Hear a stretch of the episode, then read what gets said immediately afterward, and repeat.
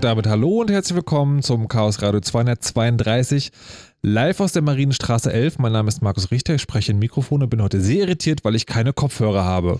Wenn ihr sehen wollt, wie das aussieht, könnt ihr gerne hier vorbeikommen in der Marienstraße ähm, und mitmachen. Also zuhören und vielleicht auch Fragen stellen und, und Dinge erzählen, weil ich heute Leute habe, die von euch was wissen wollen, wenn ich das vorher richtig verstanden habe.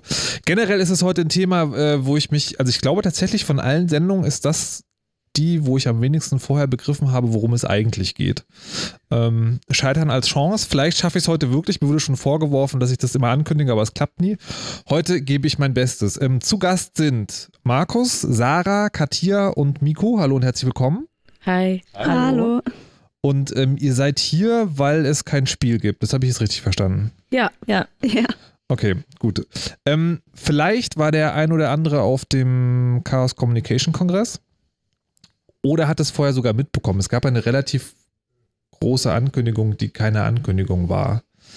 Ähm, ich weiß, ihr wollt erst später drüber reden, aber für die Leute, die jetzt sozusagen ganz neu einschalten, also überhaupt gar nicht wissen, worum es geht, die sind dann so ähnlich wie ich, weil ich habe vor dem Communication Kongress mitgekommen, okay, da ist irgendwas, there is no game, also da passiert irgendwas, aber schon, ob das künstlerische Aktion oder tatsächlich vielleicht wieder des Titels doch ein Spiel war, äh, habe ich nicht mehr mitbekommen, weil ich zu faul war. Ähm, was, was ist das? Ganz kurz erklärt, was ist das? Naja, kein Spiel. Also das Okay. mal von mir weg. Aha. Ähm, ich würde das mal so benennen, dass wir lange Zeit darauf hingearbeitet haben, als wir gemerkt haben, da ist einiges in Bewegung, wollten wir auf dem Kongress noch mehr Bewegung erzeugen und haben dafür Spielmechaniken verwenden und Strukturen, die Leute in Bewegung versetzen. Darum war, hieß es auch, there is no game, there is action. Und da waren im Endeffekt an die 1000 Leute daran beteiligt, die auf dem Kongress waren. Okay, jetzt hat jemand äh, für die Chaos-Radio-Ankündigung, von der er ganz entsetzt gefragt hat, wer war das? Äh, geschrieben, äh, durch, durch, nee, mit Gaming zur Revolution. Ist das Clickbaiting oder ist das tatsächlich das, was ihr wollt? Beides. Okay. Gut. Na Also- gut, wir haben ja jetzt zwei Stunden Zeit, um genau herauszufinden, äh, was dahinter steckt. Und bevor wir damit jetzt anfangen, ähm, das heißt also jetzt als die, als die Werbung quasi, ihr könnt später noch erfahren, was tatsächlich bei There's No Game passiert hätte sein können. Aber jetzt will ich mal wissen, wer dahinter steckt, weil das ist ja auch schon ein großes Mysterium. Könnt ihr euch bitte vielleicht einfach mal der Reihe nach vorstellen, wer seid ihr und warum seid ihr nicht nur hier, sondern zu diesem Projekt gekommen? Miko, fang doch mal an. Ähm, okay, großer Einstieg. Äh, ja, ich bin Miko und ich komme eigentlich aus einer ganz anderen Seite zum Spiel, als man das für gewöhnlich annehmen würde. Äh, man spricht ja oft von Spieltheorie im ökonomischen Sinne oder von Gamification, um damit Leute an Werbung ranzuholen oder so. Und ich komme aus dem Bereich Aktivismus slash Feminismus slash Zeckentum und dem Theater und der Performance. Was war das letzte? Zeckentum? Zeckentum Ah, okay, gut. würde ich das mal so grob benennen. Ähm, und warum ich zum Spiel gekommen bin, ist, oder zum Spielen an sich und zum Verwenden von Spielmechaniken, weil damit noch viel Größeres und viel mehr in Bewegung gesetzt werden kann, ist, weil ich irgendwann gemerkt habe, in dieses Theater geht eh keiner oder keiner mehr hin. Oder wann dann spielt man es nur für die, die es eh schon wissen. Ähm, und dann ist es immer so eine frontale Geschichte. Und sobald es ums Intera Interagieren geht und ums Mitmachen, äh, kriegen die Leute einen Bammel und haben irgendwie Angst. Und was Spielen eben kann, ist diese Angst nehmen und nochmal auf eine ganz andere Ebene zur Kollaboration aufrufen. So. Okay. Ich möchte noch, bevor ich, äh, bevor es weitergeht, eine Frage stellen, weil ich habe das Gefühl, der Begriff wird noch ein paar Mal fallen und wird auch immer verwendet und alle tun so, als wüssten sie, was es ist. Was ist Gamification? Soll ich damit anfangen? Ja, kann, kann ja dann vielleicht jeder sagen. Ja, also Gamification ist das, also ist generell, womit man versteht, dass man zum Beispiel mit so Punktesystem Leute dazu motiviert, ähm, Dinge zu kaufen oder Dinge eher zu tun, weil man das Gefühl hat, wenn man das Ganze in eine Spielstruktur einbettet, dass Leute dann eher geneigt sind, Dinge zu tun, die sie sonst nicht wirklich tun würden. Also es gibt verschiedenste Beispiele von Ba- Gamification auch in der Werbebranche, das jetzt gerade so aufkommt, wo man dann irgendwo draufklickt und dann heißt es, mach das und das und dann kriegst du so und so viele Punkte oder kannst dann das und das machen und dafür geben wir dir XYZ. Also Wie? es wird oft mit Belohnungssystemen auch gearbeitet in diesem Gamification-Prinzip. Also Payback ist die Gamification des Einkaufens? Wie? Payback? Payback, dieses, dieses ja. Rabattkartensystem. Ja, zum Okay. Beispiel. Alles klar, gut. Katia, nee, Kat Ja, Katia. yes. Genau. ähm, ich habe äh, Theaterregie studiert, ganz äh, klassisch und aber auch genauso wenig Liebe zum klassischen Theater, wie Miko schon formuliert hat. Und ich bin, habe zwei Sachen, glaube ich, die mich zum Spiel gebracht haben. Das eine ist, dass ich mich ziemlich viel Zeit in meinem Leben mit menschlicher Motivation beschäftigt habe, in Beobachtung. Ich habe sehr lange andere Menschen beobachtet und mich gefragt, warum sie die Dinge tun, die sie tun. Und ich bin total süchtig nach Liveheit und habe irgendwann rausgefunden während des Studiums, dass Spielregeln dazu führen, dass live etwas passiert. Wir haben heute den schönen Satz äh, ausgesprochen, Wiederholung kostet. Ähm, und genau, für mich ist Spiel und Spielmechanik tatsächlich eine Möglichkeit, Handlung zu, Live-Handlung zu provozieren und Experimente aufzubauen durch Spielregeln. Hab das im Theater viel gemacht und war dann fertig mit dem Studium und habe viele andere Dinge gemacht, aber kein Theater mehr. Okay, würdest du Gamification genauso definieren oder anders? Äh, Gamification würde ich erstmal sagen, ist das ist erstmal ein Mittel, um Spielmechanik in spielfremde Bereiche zu, in spielfremden Bereichen zu nutzen. Das würde ich sagen, ist eine Definition. Und funktioniert durch eine Sichtbarmachung oder durch die Illusion von Zielen erstmal. Ist so ein Element davon. Wow, Theater ist tot und wir arbeiten mit der Illusion von Zielen. Also ich glaube, wir kommen hier, da kommen noch ein paar Ja, schöne Überschriften ja. raus heute. Sarah, Ja, ähm, genau. Ich bin quasi auch aus dem Theaterkontext. Ähm, ich habe auch Theaterregie studiert.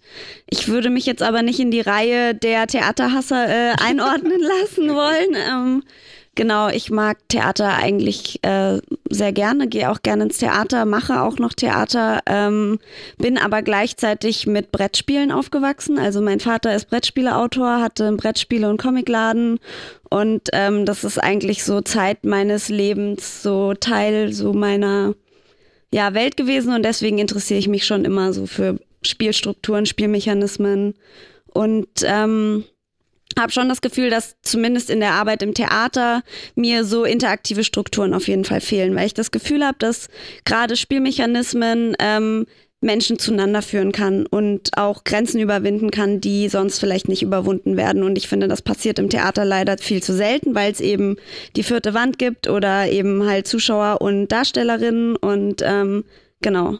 Ja, deswegen interessieren mich total solche Spielmechanismen, weil ich glaube, dass dadurch ganz viele Vorurteile abgebaut werden können, dass Menschen in Kontakt kommen, die sonst vielleicht nicht in Kontakt kommen würden, weil sie eben über einen Spielmechanismus oder ein Spielprinzip zueinander finden.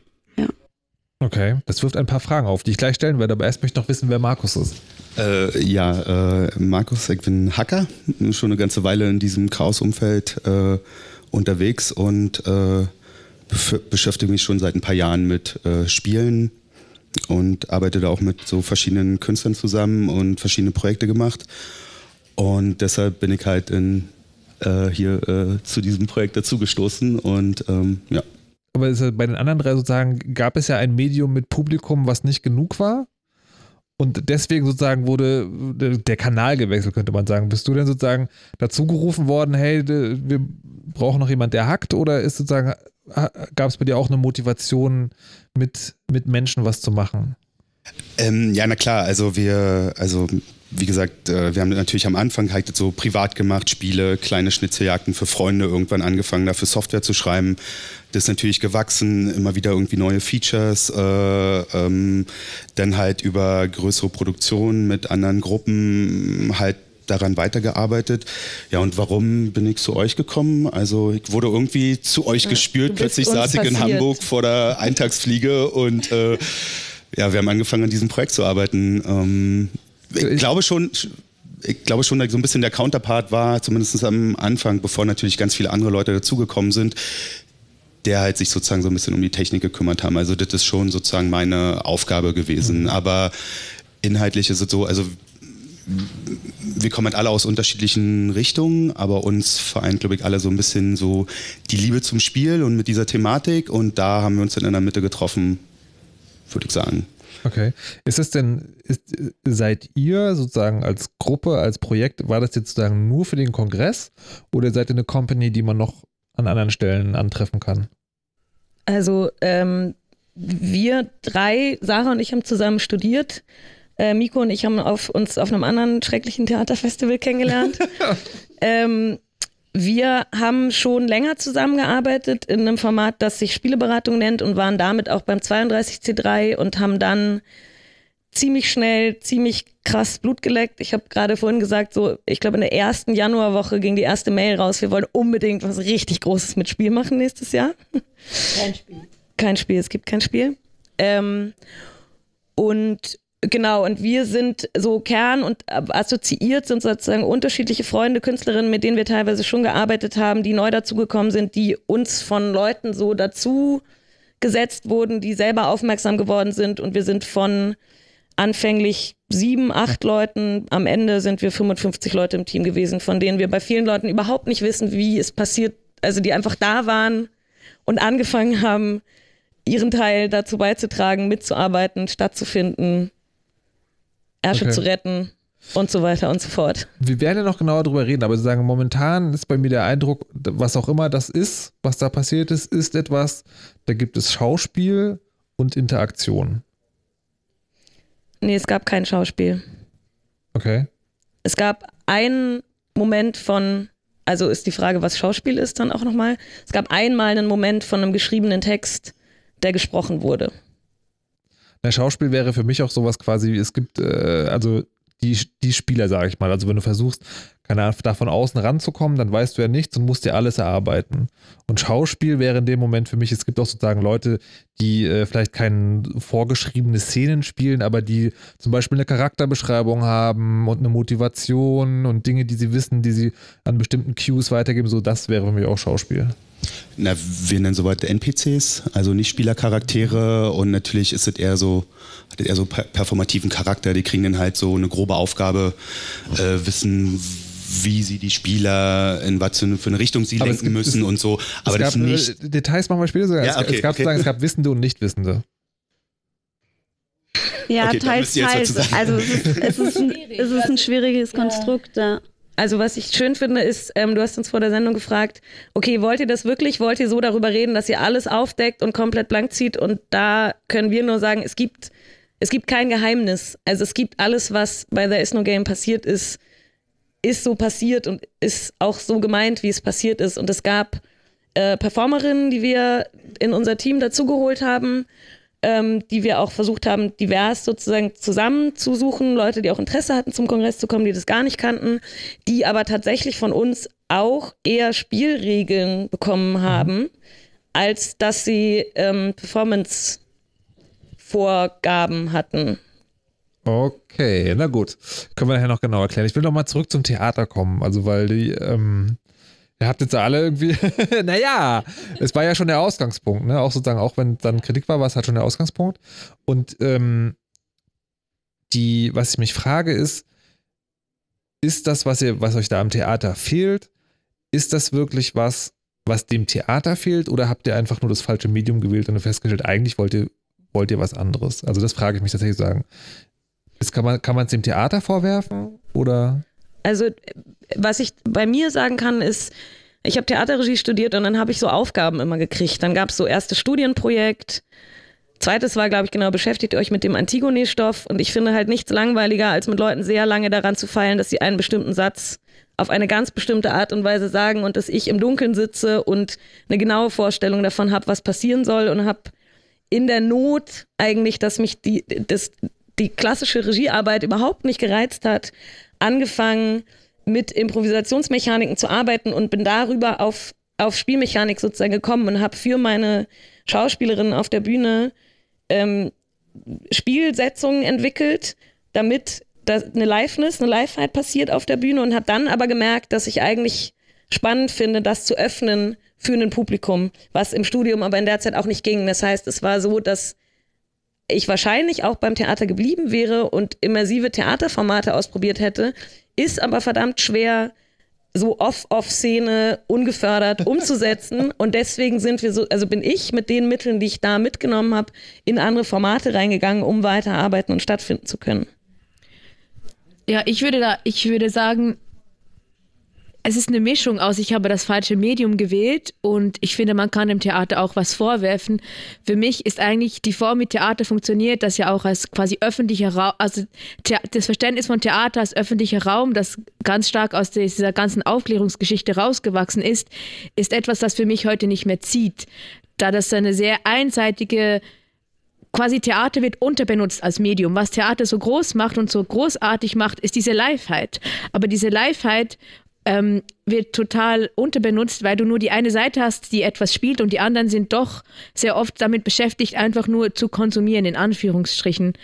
Ähm, was dann nochmal ganz anders ist, sobald man eben so was Spielerisches macht, was Interaktives, was für mich eigentlich sozusagen fast mehr der Kern dessen ist, was Theater eigentlich können sollte, nämlich Menschen dazu animieren, ihre eigene Comfortzone zu verlassen und im Hier und Jetzt etwas zu tun in dieser Ge Gemeinschaft, die sich gerade in einem Raum bildet.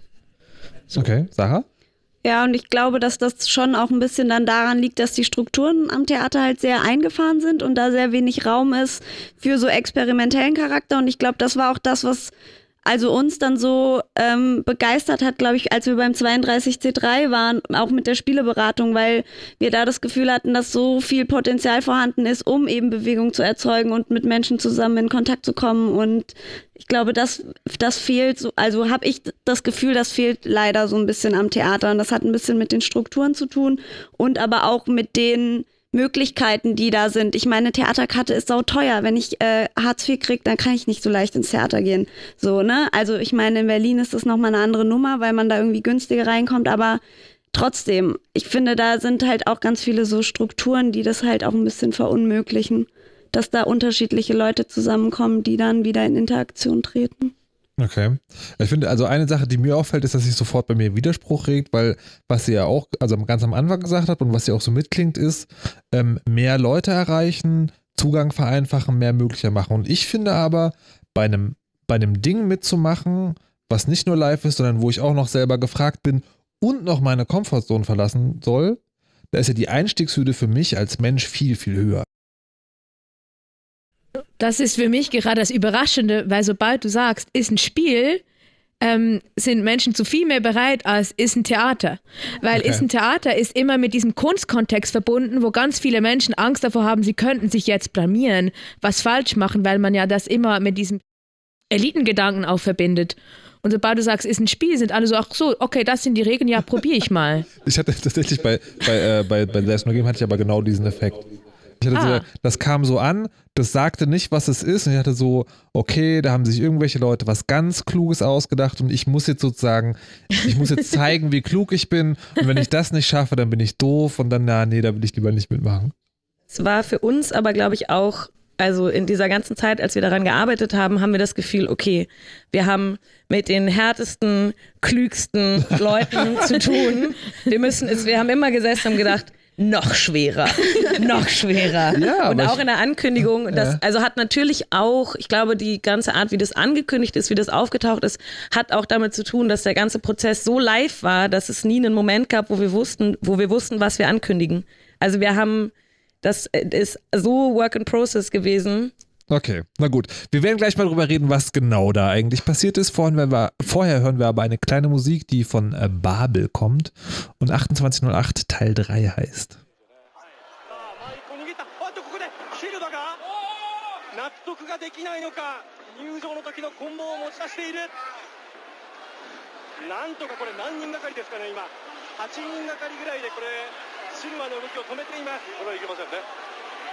勝負はもうこれはダメですね、うん、結果は結果ですから。この悔しさを試合に試合にぶつければいいですね、うん、今杉浦がマイクを持ちましたそしてシリボイがツッコミを入れました。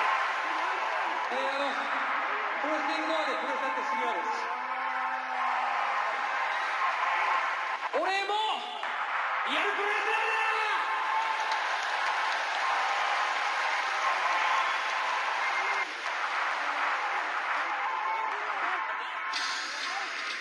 とシルバーを下した杉浦隆。いやまあこのワンアウトいろいろありましたが杉山さん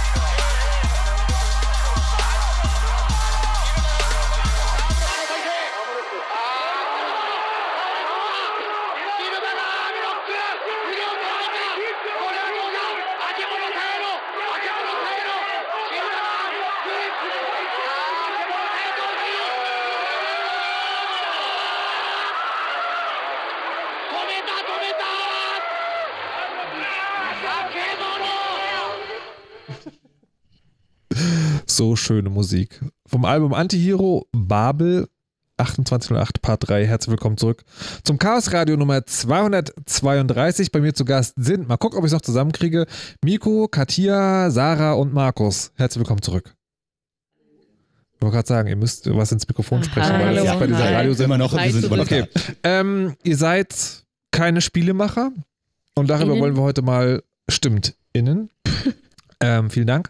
Ähm, und darüber wollen wir heute mal ausführlich reden. Wir haben euch gerade schon kurz vorgestellt und jetzt soll es darum gehen, was da auf dem Chaos Communication Kongress im letzten Jahr passiert ist. Aber um das genau zu verstehen, wolltet ihr erstmal erzählen, was ihr davor gemacht habt in der sogenannten Spieleberatung. Genau. Was ist eine Spieleberatung? Warum war sie auf dem Chaos Communication Kongress und was habt ihr daraus gelernt? Ähm, die Spieleberatung ist Bitte sprechen Sie ins Mikrofon. Die Spieleberatung ist ein Format, die wir ursprünglich für ein Festival entwickelt haben, wo es das Department Performance gab und wir irgendwann entschieden haben, wir machen mal das Department Spiel auf und ganz viele kleine Spielformate entwickelt haben und dachten, okay, wir brauchen irgendein Dach dafür. Und dann auf die Idee gekommen sind, wie auf dem Minigolfplatz eine Art Kiosk zu haben, wo Mensch sich Spiele ausleihen kann. Ich muss mal ga- ganz kurz zwischenfragen. Wenn du sagst, wir haben uns da verschiedene Spieleformate ausgedacht. So abstrakt verstehe ich, was du sagst, aber kannst du ein konkretes Beispiel für ein Spieleformat auf diesem Festival sagen? Ja. Zum Beispiel, also hast du eigentlich ein Implantat? Ich glaube nicht. Hättest du gerne eins? Das diskutiere ich schon sehr lange mit mir. Was, hast du eine Idee, was für eins du gerne hättest? Hm, vielleicht. Ist das, ist das ein Ja? nee. Also ich habe zum Beispiel, ich habe ein Implantat, also bei mir ist das so, wenn meine Gehirnaktivität besonders hoch ist, wird automatisch aufgezeichnet, was ich sage. Oh mein Gott. Willst du auch eins? Nein. Dann bist du äh, leider kein Cyborg. Das war zum Beispiel gerade ein Spieleformat, was wir gemacht haben. Okay. Denn wie du siehst, sind wir alle Cyborgs. Das war ein Spiel, wir haben alle Cs auf unserem Handrücken. Das war zum Beispiel ein Spiel beim 32C3, was ein ganz simples Format ist, was dazu führt, dass ganz viele Leute mit Eddings in der Hosentasche rumlaufen und sich gegenseitig erzählen, was für Implantate sie sich einsetzen lassen würden, wenn sie es könnten oder machen wollen würden. Das heißt, es sind lauter kleine, es gibt das ganz klassische Modell, was wir hatten, Trinkmemory, da haben wir alte Memory-Spiele gekauft und Ketten gebaut. Jeder Person auf einem Festival eine Kette umgehängt und wer seinen Partner oder seine Partnerin gefunden hat, hat einen Schnaps bei uns bekommen und einen Folgefragebogen, wo die Leute gegenseitig sich einschätzen mussten und dann entscheiden konnten, ob sie sich das vorlesen oder nicht. Es gibt ähm, Mensch ärgere dich, wo man sich gegenseitig ein Thema gibt und sich dann füreinander darüber aufregt. Ähm, das sind alles, genau, es sind alles kleine Formate, die Interaktion anregen, die dazu führen, dass Leute überrascht sind, Lust kriegen, weil es einfache Ideen sind, die in einem oder zwei Sätzen erklärt sind oder mit nur einem Objekt zu tun haben und die dazu führen, dass die Menschen genau erstmal, Sarah hat schon gesagt, Vorurteile abbauen, vergessen, wie sie eigentlich vielleicht zueinander stehen, vergessen, dass sie sich nicht kennen und in einem Spielimpuls sich füreinander öffnen und miteinander interagieren und andere Gruppenkonstellationen einfach auf so Festivals auch entstehen. Und warum sollen die das machen? Also was ist, was ist das Ziel? Erstmal, Welches weil die Leute, erstmal, weil die Leute Bock drauf haben auch. Also wirklich so, die haben Bock zu spielen. Wenn da eine Spieleberatung ist, die kommen hin, fragen, was gibt's für Spiele, was können wir machen, was können wir für Spiele erfinden. Also das beschränkt sich ja nicht nur darauf, dass wir Sachen vorgeben oder anbieten, sondern wir haben Materialien dabei. Wir beraten die Leute, was für Spieltypen sie sind. Ähm, wir denken uns Spiele aus. Wir denken uns immer Spiele mit den Menschen aus, die kommen, die auch mit dem Ort selbst irgendwie zu tun haben, die quasi mit den Gegebenheiten vor Ort irgendwie zu tun haben und die Leute haben da erstmal auch Lust drauf. Also die haben Spaß daran. So. Also das würde ich jetzt erstmal so als Grundfaktor nehmen. Und ich glaube, von unserer Seite kommt dann noch dazu, dass wir so naja, vielleicht so ein bisschen, ähm, um auch nochmal so das Thema vom, von der Sendung aufzugreifen, weil wir auch so ein bisschen revolutionäres Potenzial da drin natürlich sehen, weil man zusammen was macht, weil Bewegung erzeugt werden kann, weil Leute irgendwie zusammenkommen, die sonst vielleicht nicht zusammenkommen, irgendwie es Kollaborationsmöglichkeiten gibt. Aber das ist dann schon wieder ein Schritt weiter, so. Es gibt aber tatsächlich was ganz Simples daran, was ganz am Anfang auch stand. So viele Leute haben ein Problem, mit fremden Menschen zu reden. Viele von uns erstmal, wer auch immer dieses uns ist, sind daran gewöhnt. Es gibt irgendwie Subkulturmerkmale. Leute mit Hoodie spreche ich eher an, wenn ich in einer fremden Stadt bin, als Leute, die eine Krawatte tragen und so weiter. Aber erstmal gibt es wahnsinnig viele Barrieren, die zwischen Menschen stattfinden. Und Spiel, haben wir ganz schnell gemerkt, ist eine gute Taktik, um zu provozieren, dass Leute einfach miteinander reden und genau sich füreinander öffnen und austauschen. Und das ist was, was für egal was wir schaffen wollen gesellschaftlich meiner Meinung nach eine Grundlage ist, die wir herstellen müssen. Aber ist es dann noch Spiel? Also, weil ich finde, die ähm, eine der Definitionen von Spiel ist ja, dass es konsequenzlos ist. Also Spiel ist ja immer sozusagen ein geschützter Raum mit einem erwartbaren Horizont. Also Spielregeln sind auch ganz wichtig, aber halt letztlich für mein Leben konsequenzlos. Ist das dann, was ihr macht, noch Spiel?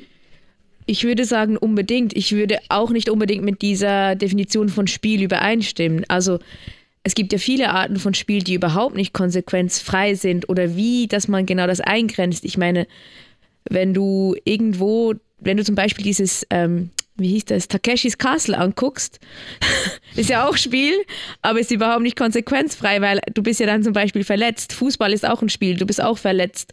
Oder würde eben ich schon wieder streiten wollen, aber wird jetzt generell gesellschaftlich als Ja, ja. Spiel angeguckt und ist nicht konsequenzfrei. Also was, was bedeutet konsequenzfrei in diesem Sinn? Ich glaube, das lässt sich nicht so leicht abgrenzen. Ja, es, also, das ist ja Sport. Ne? Und da könnte man Takeshis Castle, also quasi im Sinne von sportlicher Wettbewerb, und das finde ich schon mal was anderes. Spiel im Sinne einer spielerischen Idee ist halt dieses, es fängt an und es hat ein Ende. Und wenn es ein Ende hat, dann hast du dich vielleicht geärgert, weil Mensch ärgere dich nicht, aber sozusagen ansonsten. Das Entscheidende, was du hinterher hast, ist die Erfahrung, die du gemacht hast. Also es gibt das, was immer bleibt, ist die Erfahrung, dass ich hinterher merke, ah krass, und dann habe ich vier Stunden mit diesen beiden Leuten rumgehangen, die ich überhaupt nicht kannte und die ich auch jetzt irgendwie, also zu denen ich ein Gefühl habe, zu denen ich eine Erinnerung habe, die ich aber vielleicht auch nie wieder treffe, weil einfach in dem Spielkontext das passiert ist. Ja. Und diese Erfahrung ist auch was, was wir teilweise ähm, mit den Konzepten ansprechen, zu sagen, wie können wir Räume schaffen, in denen Menschen andere Erfahrungen machen oder die Möglichkeit haben, sich zu trauen in andere Erfahrungsräume und sich im Zweifelsfall, wenn das Spiel beendet ist und sie diesen Schutzraum verlassen haben, sich erinnern an Taktiken, an Techniken, an Konsequenzen, die in diesem Spielraum gegolten haben oder auch an Regeln, die angewendet wurden, die wir ja auch so formulieren können, dass sie als Metapher auf andere Situationen funktionieren. Und ihr habt sozusagen daraus auf dem Kongress, vor dem Kongress, über den wir gerade reden, diese Spieleberatung gemacht, was, wenn man so will, eine Minispielesammlung war. Ja. Und der Unterschied sozusagen zu dem Kongress, wo There's No Game war, ist, da war das ein großes Projekt mit einem Überbau oder was ist da genau passiert? Genau, wir waren beim 32C3 mit der Spieleberatung und haben vier Tage noch weniger als gar nicht geschlafen, weil so viele Leute so darauf reagiert haben und sich so viele Spiele überlegt wurden, auch in der Zeit, dass wir von diesem Ort, von dem Raum, von den Strukturen beim Kongress erstmal total geflasht weggegangen sind, gesagt haben, okay, eigentlich kann viel mehr und ganz anders diffus in diesem ganzen Raum kein Spiel stattfinden.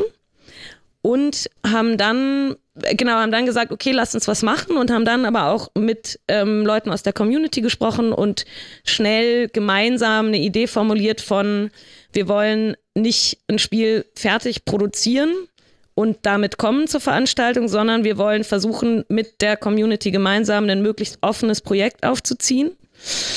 Ähm, deswegen drücken wir uns übrigens die ganze Zeit so davor zu beschreiben, was das ist, weil es ist richtig schwierig zu beschreiben. Und Wir haben noch ungefähr eineinhalb Stunden. Genau, und haben dann den, die Aufgabe angenommen zu sagen, okay, wir versuchen mit einem möglichst divers aufgestellten Team, ähm, mit uns, die wir erstmal eher community-fern waren, mal auf dem Kongress mit Leuten, die seit 20 Jahren auf dem Kongress sind und so weiter und so fort, mit diesem Team ähm, eine Struktur zu entwickeln, die die Community dazu animiert und einlädt, im Prinzip sich selber eine Spielstruktur zu bauen. Um das sozusagen das, den Teil als Beispiel zu nennen, wir haben angefangen beim, der, das allererste, was wir gemacht haben, war bei der 35-Jahr-Feier in Hamburg. Sind wir aufgetreten mit einem Rätsel in einem alten Fahrstuhl haben wir gesessen und haben erzählt, was wir so empfunden haben, nämlich wir sind Reisende durch das System, wir bewegen uns in vielen verschiedenen Räumen ähm, und wir haben überall eine Idee von Bewegung wahrgenommen. Wir haben wahrgenommen, dass was in der Luft liegt, was formuliert werden will.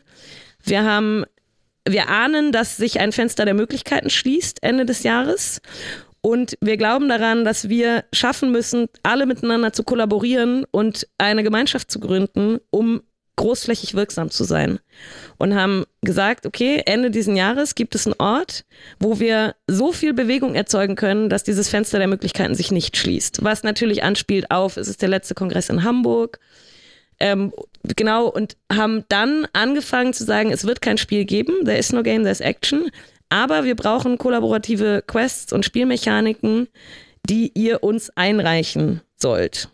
Und damit ging's los, dass wir eine E-Mail-Adresse veröffentlicht haben und Leute uns geschrieben haben, hä, was ist das? Wie? Wer seid ihr? Oder ich wollte schon immer unbedingt mal dieses Rätsel irgendwo umsetzen und nach und nach uns ähm, Quests eingereicht haben, ganz viele Assemblies, die geplant haben, da zu sein ähm, gesagt haben, bei uns kann man das und das und das lernen, können wir das nicht als Quest machen und so weiter. Und wir ab dann eigentlich fast 24-7 in diesem E-Mail-Postfach saßen und mit Leuten gemeinsam diese Spielmechanik zusammengebaut haben.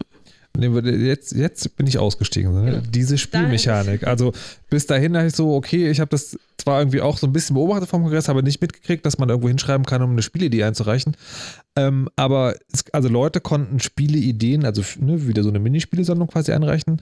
Aber was ist dann das System dahinter? Also weil was ist für mich, was ich bis jetzt verstanden habe, ist, ihr habt versucht, so eine Art Framework zu bauen. Also nicht ein Spiel, sondern eine Struktur zu erschaffen, in der man Spiele etablieren kann. Trotzdem soll es ja einen Unterschied geben zu dem davor, dass es quasi mehr ist als so eine Ansammlung von einzelnen Sachen. Genau, was wir nämlich gemacht haben, ist, wir haben quasi einen strukturellen Überbau geschaffen ähm, und quasi einen Rahmen dafür gesetzt. Und ich beschreibe das jetzt vielleicht mal aus der Sicht, wenn ich eine Spielerin, äh, Nicht-Spielerin gewesen wäre. Also ich komme zu der Travel Agency, das war da, wo wir quasi unsere äh, Ein Einstiegs- äh, Begrüßungssituation hatten. Ähm, und dann kann ich mir eine Karte ausdrucken, auf der ich mir einen Namen gebe. Also ich kann den nehmen, den ich schon habe, oder mir einen neuen ausdenken und eine aus 15 vorgeschriebenen Fähigkeiten aussuche. Die Fähigkeiten sind kommunizieren, übersetzen, organisieren und so weiter. Es gab 15 Fähigkeiten und dann trage ich diese weiße Karte mit mir rum. Und dann kriege ich die erste Aufgabe. Und wie das immer so ist am Anfang einer großen Reise, am Anfang muss man sich die Reisegruppe zusammenstellen, also eine Bande bilden. Die erste Aufgabe ist es, insgesamt neun verschiedene Fähigkeiten zusammentrommeln, die mit dir gemeinsam eine Bande bilden wollen. Und sobald du eine Bande gebildet hast, konntest du wieder zu wie viel dann auch immer, das waren dann je nachdem bis zu 30 Leute, die sich da zu einer Bande zusammengeschlossen haben, zur Travel Agency vorbeikommen und konntest dieses Bandengründungsritual machen und dir einen Bandennamen aussuchen und dann hast du die Verantwortung, die gemeinsame über einen Schlüssel gekriegt. Wir haben so USB-Schlüssel gehabt, mit denen wir mit unserem eigenen und selbst kreierten Interface mit Toto, unserer, ähm, unserem technischen Backbone quasi, interagieren konnte. Und diese Struktur hatte ich dann von einer Quest zur nächsten geleitet, die aber selbst von den Assemblies eingegeben worden waren. Vielleicht möchtest du, Markus, was dazu sagen. Ich, äh, ich würde gerne noch äh, davor ergänzen. Also grundsätzlich war die Idee, dass wir halt die Möglichkeit schaffen zur Partizipation. Und zwar sowohl sozusagen aus der Hacker-Community, sag ich mal, Leute, die halt programmieren, Leute, die an Hardware tüfteln, äh, andere Leute, was schon gesagt wurde, die vielleicht wie Katia meinte, die schon immer mal ein Rätsel haben, die schon immer mal eine Idee für ein Rätsel hatten äh, und das äh, sozusagen contributen wie sagt man, äh, beisteuern wollten oder äh, Leute, die vielleicht eine Geschichte geschreiben konnten, aber keine Rätsel wissen. Also im Prinzip konnten aus allen Bereichen die Leute zu uns kommen äh, und Vorschläge machen und äh, unsere, unsere Spieleberatung im Brain Center hat äh, äh, im Prinzip das alles koordiniert und sozusagen kuratiert. Also sozusagen schon lange im Vorfeld, bevor das eigentlich passiert ist, was Miko gerade beschrieben hat. Ähm, Genau, also sozusagen zum Thema äh, Partizipation. Bitte sprechen Sie ins Mikrofon. ja, ja, okay, sorry. Genau, und das haben wir gemacht und dann gab es, genau, da eben hast du das Brain Center gesagt, das war der lustige Name für unser arschkaltes kleines Büro im Gängeviertel, wo wir die ganze Zeit gesessen haben, wir drei.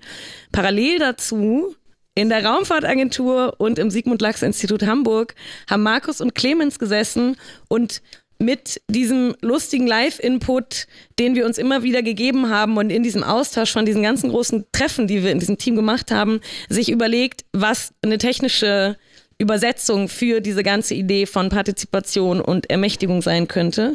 Und da kommt einmal mit rein, dass Markus eine Software mitgebracht hat und etwas, was, ich weiß nicht, willst du das mal erzählen, was ihr dann zusammen entwickelt habt? Mhm, ähm, also sozusagen, das ganze Spiel ist aufgesetzt auf so einer Art, äh, auf so einer Game Engine. Äh, man kann dort Aufgaben definieren äh, und die auch zu komplexen Narrativen äh, verknüpfen. Äh, die Idee ist, dass dann die Benutzer das Spiel spielen können, im Prinzip komplett unsupervised, also unüberwacht, im Prinzip alles automatisch. Also wenn eine Aufgabe gelöst wird, dann werden automatisch, wird automatisch neuer Game-Content freigeschalten und so weiter. Diese Game Engine gab es sozusagen.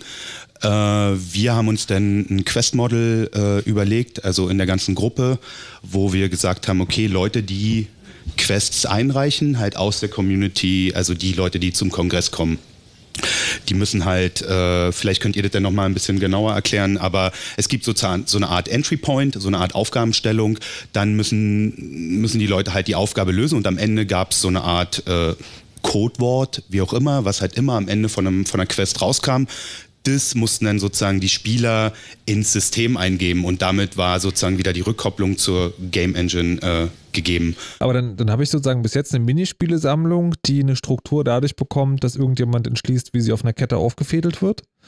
Das ähm, hat das dann funktioniert, weil man sozusagen, weil vier Tage nicht wirklich lang sind und man sozusagen einfach denkt, okay, das hat einen größeren Kontext, weil sonst würde es ja nicht chronologisch aufeinander folgen. Oder gab es dann noch eine Geschichte drumherum oder einen, ja, einen drüber? Ja, genau. Also da gab es quasi so ein größeres Narrativ, was über dem Ganzen gestanden hat. Es war zum einen quasi das, was schon angesprochen wurde, dass quasi es galt, Bewegung zu erzeugen. Und unserer Meinung nach konnte man eben diese Bewegung durch Spielmechaniken erzeugen. Also umso mehr quasi die Menschen in diesen Spiel, in dieses Spielprinzip reingekommen sind, umso mehr wurde Bewegung erzeugt.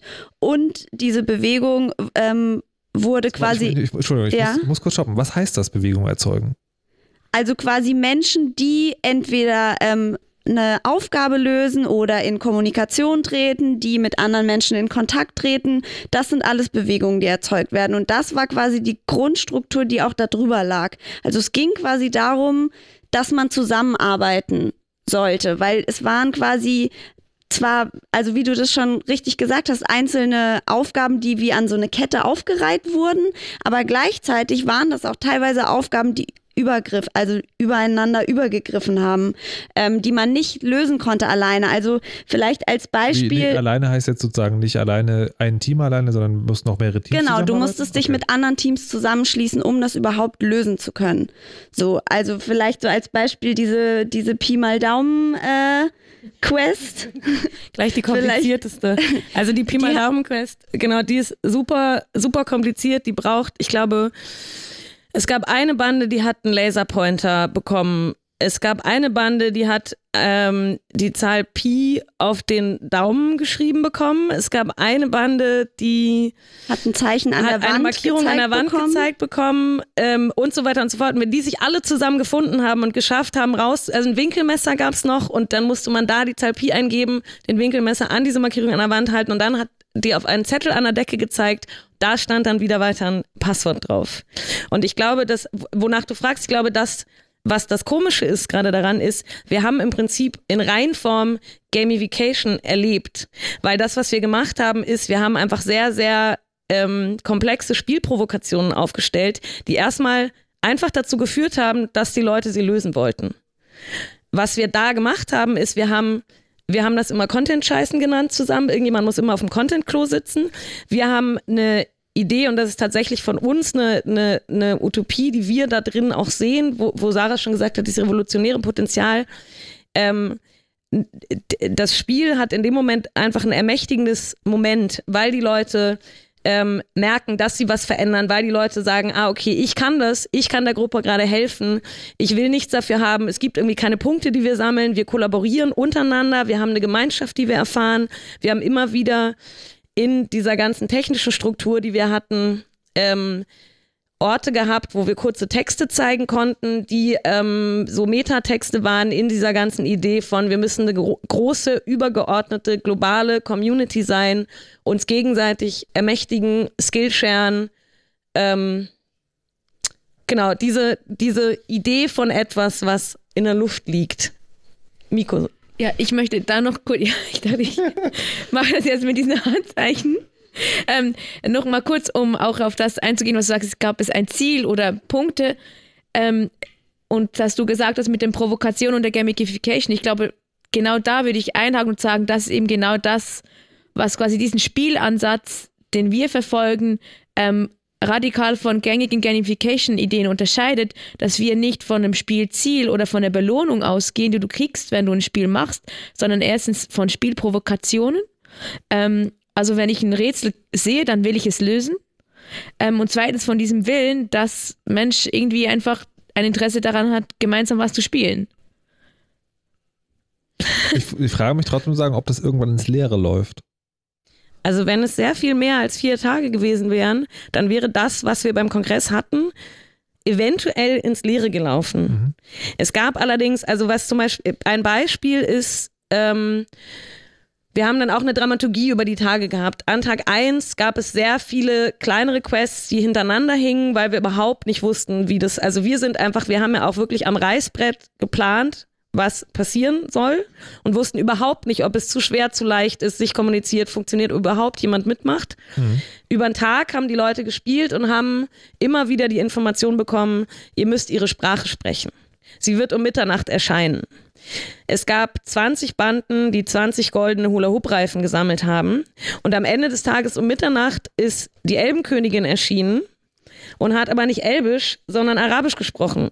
Und dann musste Sie hieß 40, ja auch Haladriel. Haladriel, genau. Es gab den Hint, dass Haladriel um Mitternacht erscheint. Und dann haben die Leute eine halbe Stunde ungefähr versucht, jemanden zu finden, der übersetzen kann, haben dann am Ende per Telefon übersetzt und Haladriel hat die 20 Ringe der Macht zerstört. Nee, dann, nee, das mit dem Telefon hat nicht funktioniert. Achso, das mit dem Telefon ja, hat nicht Haladriel funktioniert. wollte nicht telefonieren. Aber wir hatten noch die Idee, dass wir uns eigentlich sozusagen selber abschaffen wollten. Vielleicht äh, geht jetzt so ein bisschen auf die Frage von Markus und du kannst dazu was sagen. Also es war ja sozusagen auch so ein Paradigma, was wir hatten. Ja, das steht auch in, der, in unserer Sendungs, Sendungsstruktur und Sendungsvorbereitung. Das Problem, was wir natürlich hatten, ist, dass wir auf gar keinen Fall auf diese Veranstaltung kommen wollten und top-down ein Spiel da machen wollen, weil es gab ja sowieso kein Spiel. Und dass wir eigentlich immer versuchen wollten, dass wir so wenig wie möglich darin stattfinden. Gleichzeitig aber natürlich unsere Utopie von dieser spielerischen Struktur als ermächtigendes Tool ähm, da auch Inhalte reingegeben haben. Ja, und irgendjemand muss auch auf die Struktur anfassen an. Also, das, das klingt wie so ein Ding, wo man sich dann überdenkt, haha, ich will Markus dann nachher gleich nochmal fragen, wir schreiben einfach eine Software, die übernimmt diese Struktur zu steuern, dann muss sich nie wieder ein Mensch drum kümmern. Ähm, aber vielleicht können wir dazu später kommen. Ihr hattet äh, auch eine Musik mitgebracht, die wir jetzt mal kurz oder lang, je nachdem, ja. äh, anhören. Was, was hat es denn mit, mit dieser Musik auf sich? Die wurde quasi auch entwickelt, weil also so ein bisschen, was wir ja auch schon angedeutet haben, wir sind quasi ja nicht das vollständige Team, sondern das Team besteht ja aus äh, unglaublichen äh, unterschiedlichen Menschen, die alle was dazu beigetragen haben. Und ein Teil davon war eben ein musikalischer Teil, der auch in dieses Gesamtkonzept einfach von There is no game irgendwie reingehört. Also es gibt irgendwie ästhetische Teile, wie vielleicht können wir später noch darüber reden, so eine Art Sprachentwicklung, Zeichenentwicklung, ein Designkonzept, was irgendwie Teil des Ganzen ist. Ähm, dann quasi das Backbone, was da mit reinspielt, dann irgendwie so ein Narrativ und die Musik war eben auch ein Teil, die extra dafür entwickelt wurde. Ihr habt jetzt einen Link geschickt, das Ding hieß WAF 01 Uncompressed Final Mix oder so ähnlich. Hat, das, hat der Track noch einen Namen ja. oder ist da kein Name? Uh, there is no name. Natürlich.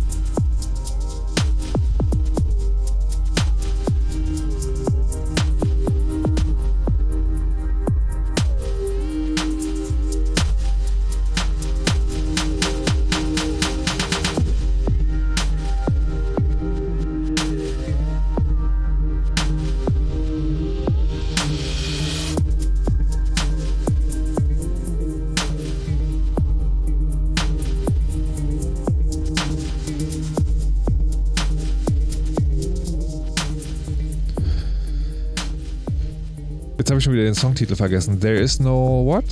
There's, there's, no, there's no song, there's no name. Hier beim Chaos Radio 230 live aus der Marienstraße 11, wo ihr immer noch vorbeikommen könnt, wenn ihr euch beeilt. Wir haben nur noch eine Stunde. Und wie sich für einen Chaos Radio natürlich gehört, gibt es auch Nerd News. Geschrieben wurden dieses Mal von Mo, vorgetragen wurden sie von Helena. Asylbewerber sollen Mobiltelefone herausgeben. Die Bundesregierung hat einen Gesetzentwurf beschlossen, mit dem sie die Ausreisepflicht von abgelehnten Asylbewerbern besser durchsetzen will. Das Bundesamt für Migration und Flüchtlinge soll dabei neue Befugnisse erhalten. Wenn ein Asylbewerber keine gültigen Ausweispapiere vorlegt, kann das Amt von ihm verlangen, das Handy oder Notebook herauszugeben, um Hinweise auf die Staatsangehörigkeit zu erlangen. Ausländerbehörden dürften das bereits heute. Die Bundesdatenschutzbeauftragte Andrea Vosshoff von der CDU sagte gegenüber netzpolitik.org, dass ein systematisches Auswerten von Handydaten ohne richterliche Anordnung nicht mit dem Grundsatz der Verhältnismäßigkeit vereinbar sei. Gegenüber der dpa sagte Katja Kipping, Parteichefin der Linken, Handys und Computer gehören zu dem besonders schützenswerten Bereich der Privatsphäre. Inzwischen jedoch würden Grundrechte im Minutentakt auf dem Altar der inneren Sicherheit geopfert, bevorzugt bei Geflüchteten. Umkämpftes Recht auf Reparatur. Das Magazin Motherboard berichtet, dass Apple gegen die US-Gesetzesvorlage für ein Recht auf Reparatur kämpfen will. Der Konzern werde im März im US-Bundesstaat Nebraska gegen eine Right-to-Repair-Gesetzesvorlage Stellung beziehen. Das Recht auf Reparatur soll Hersteller dazu zwingen, Reparaturanleitungen zu veröffentlichen und Ersatzteile an Endkunden und unabhängige Dienstleister zu verkaufen. Laut Motherboard ist Nebraska einer von acht US-Bundesstaaten, die ein solches Gesetz zur Stärkung der Verbraucherrechte in Erwägung ziehen. Snowden-Affäre offiziell beendet. Bundesinnenminister Thomas de Maizière erklärte bei der Münchner Sicherheitskonferenz die Affäre Snowden für beendet. In einer Debatte mit US-Heimatschutzminister John Kelly sagte de Maizière, es ist richtig, dass das Ergebnis der Snowden-Enthüllungen zu, sagen wir mal, politischen Schwierigkeiten und Misstrauen geführt habe. Heute betrachten wir in Europa und Deutschland die Geheimdienstangelegenheiten pragmatischer. Die Ursachen für den Sinneswandel seien, so de Maizière, die globale Situation und die Bedrohungen in Europa. Netzagentur verbietet Kinderspielzeug. Die Bundesnetzagentur hat das Kinderspielzeug My Friend Kyla als verstecktes Spionagegerät in Deutschland verboten.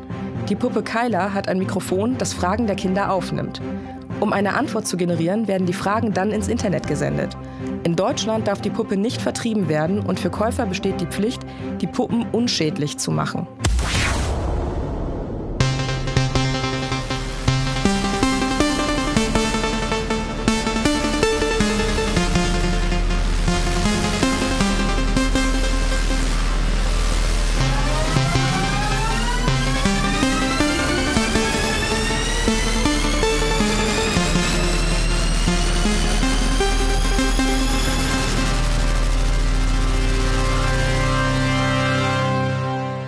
Es gilt, die vielen einzelnen Netzwerke und Möglichkeitsräume füreinander zu öffnen und Kräfte zu bündeln, Kooperation zu ermöglichen und sich als übergeordnete Gemeinschaft gegenseitig zu ermächtigen, um mit aktuellen und bevorstehenden Herausforderungen umgehen zu können, sowie Handlungsfähigkeit und Reichweite zu stärken.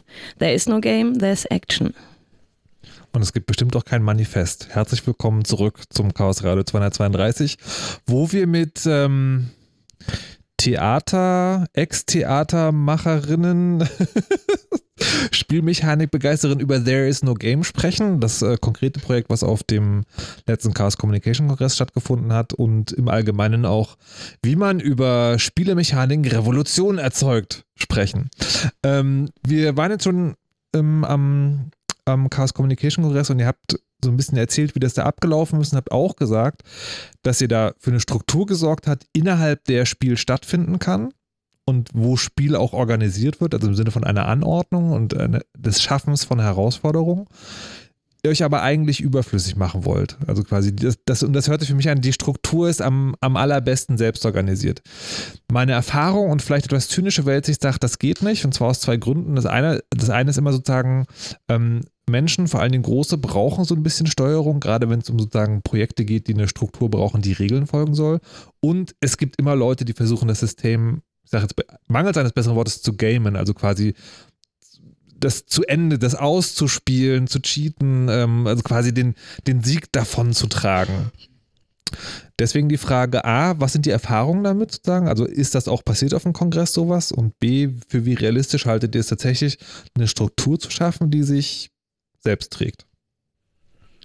Also wenn du jetzt davon sprichst, nur um eine Verständnisfrage zu klären, dass eine Struktur sich selbst trägt, meinst du damit die Struktur ohne Menschen oder meinst du einfach Menschen in Selbstorganisation? Eine interessante Frage. Nein, also ich meine damit tatsächlich sagen, e- entweder ohne Menschen oder so, dass quasi, dass es nicht einen gibt, der sich nur darum kümmert, sondern dass es ja selbst organisiert quasi immer wieder rotiert oder durch ja so ein komisches Cloud-Gruppending von selbst passiert. Gegen Plenum. Ja. Ja, vielleicht. Vielleicht. ähm, ja, tatsächlich war es so, dass wir eben diese Struktur hatten. Also wie die meisten Spiele ja Spielregeln hatten, haben und einen Spielverlauf, hatte There Is No Game, hat sich quasi daran orientiert. Ähm, und in diesem Verlauf über die vier Tage hinweg war aber auch angedacht im Spielnarrativ, dass sich die Spielstruktur also am Ende selbst abschafft. Dieses Ding, das There is no game macht, ist am Ende nicht mehr da. Ähm, denn für uns war auch There is no game eben kein Spiel, sondern ein Anfang von etwas. Und die Struktur, die wir da als Hilfsstruktur geschaffen haben, existiert ja de facto nach diesen vier Tagen, nach dem Kongressende auch nicht mehr. Und danach sind die Menschen quasi auf sich selbst gestellt. Also die Phase des Kongresses quasi als Tutorial, um dann in die echte Welt rauszugehen und sich selbst zu organisieren, war auch in diesem Narrativ drin. Denn ich glaube, niemand oder nie Mensch von uns möchte, ähm, dass sich das, dass eine AI oder irgendwas sich irgendwie über uns stellt und unser aller Regeln regelt was die Hackability quasi eines solchen ähm, Ereignisses angeht, haben wir tatsächlich auch immer versucht, das ein bisschen mitzudecken und eigentlich zu fördern. Also gerade dadurch, dass kein Spiel ja generellen Spielprinzipien zuwidergelaufen ist, dass du also nicht mit deiner Bande gegen andere Banden gespielt hast, ähm, hast du, wenn du ähm, die Lösung zu einer Aufgabe verraten hast, eigentlich das Spiel nicht gebremst. Also wenn du anderen geholfen hast, was ja, wenn du oder wenn du gecheatet hast in diesem Sinne, weil du das Passwort äh, anderen erzählst, sondern eigentlich vorangetrieben. Also es war quasi von uns ein Stück weit gewünscht und mitgedacht, dass die Leute sich dessen ermächtigen und sich gefühlt darüber hinwegsetzen, ähm, wie die Dinge laufen. Und das ist dann auch so weit gegangen, ähm, dass die Spielenden eine eigene Wiki-Seite angelegt haben darüber, welche Passwörter wo sind und was genau sie erlebt haben und so untereinander angefangen haben auszutauschen, was passiert ist. Und das ging quasi über unsere Erwartungen auch hinaus, muss, muss Und ich es- dazu sagen. Es gab kein, kein Konkurrenzding, also Leute, die versucht haben, andere Leute auszustechen oder schneller zu sein oder erst oder was auch immer. Also nicht, dass wir es mitbekommen hätten, so. Und ich, ich wollte quasi noch dazu ergänzen, dass quasi ja das System, was wir angelegt haben, sogar so weit gegangen ist, dass das System ja selbst so eine Art Cheat am dritten Tag hatte, weil es gab zum Beispiel am dritten Tag immer nur das gleiche Passwort. Also was immer Emrovs Groff war. So. Und dadurch war es eigentlich, ist es ad absurdum geführt worden, das System. Du musstest die Quest nicht lösen, um quasi weiterspielen zu können, weil du konntest auch eigentlich, und das haben auch manche Banden gemacht, die haben hintereinander immer wieder das Passwort eingegeben und haben dann immer wieder eine neue Quest ausgespuckt bekommen.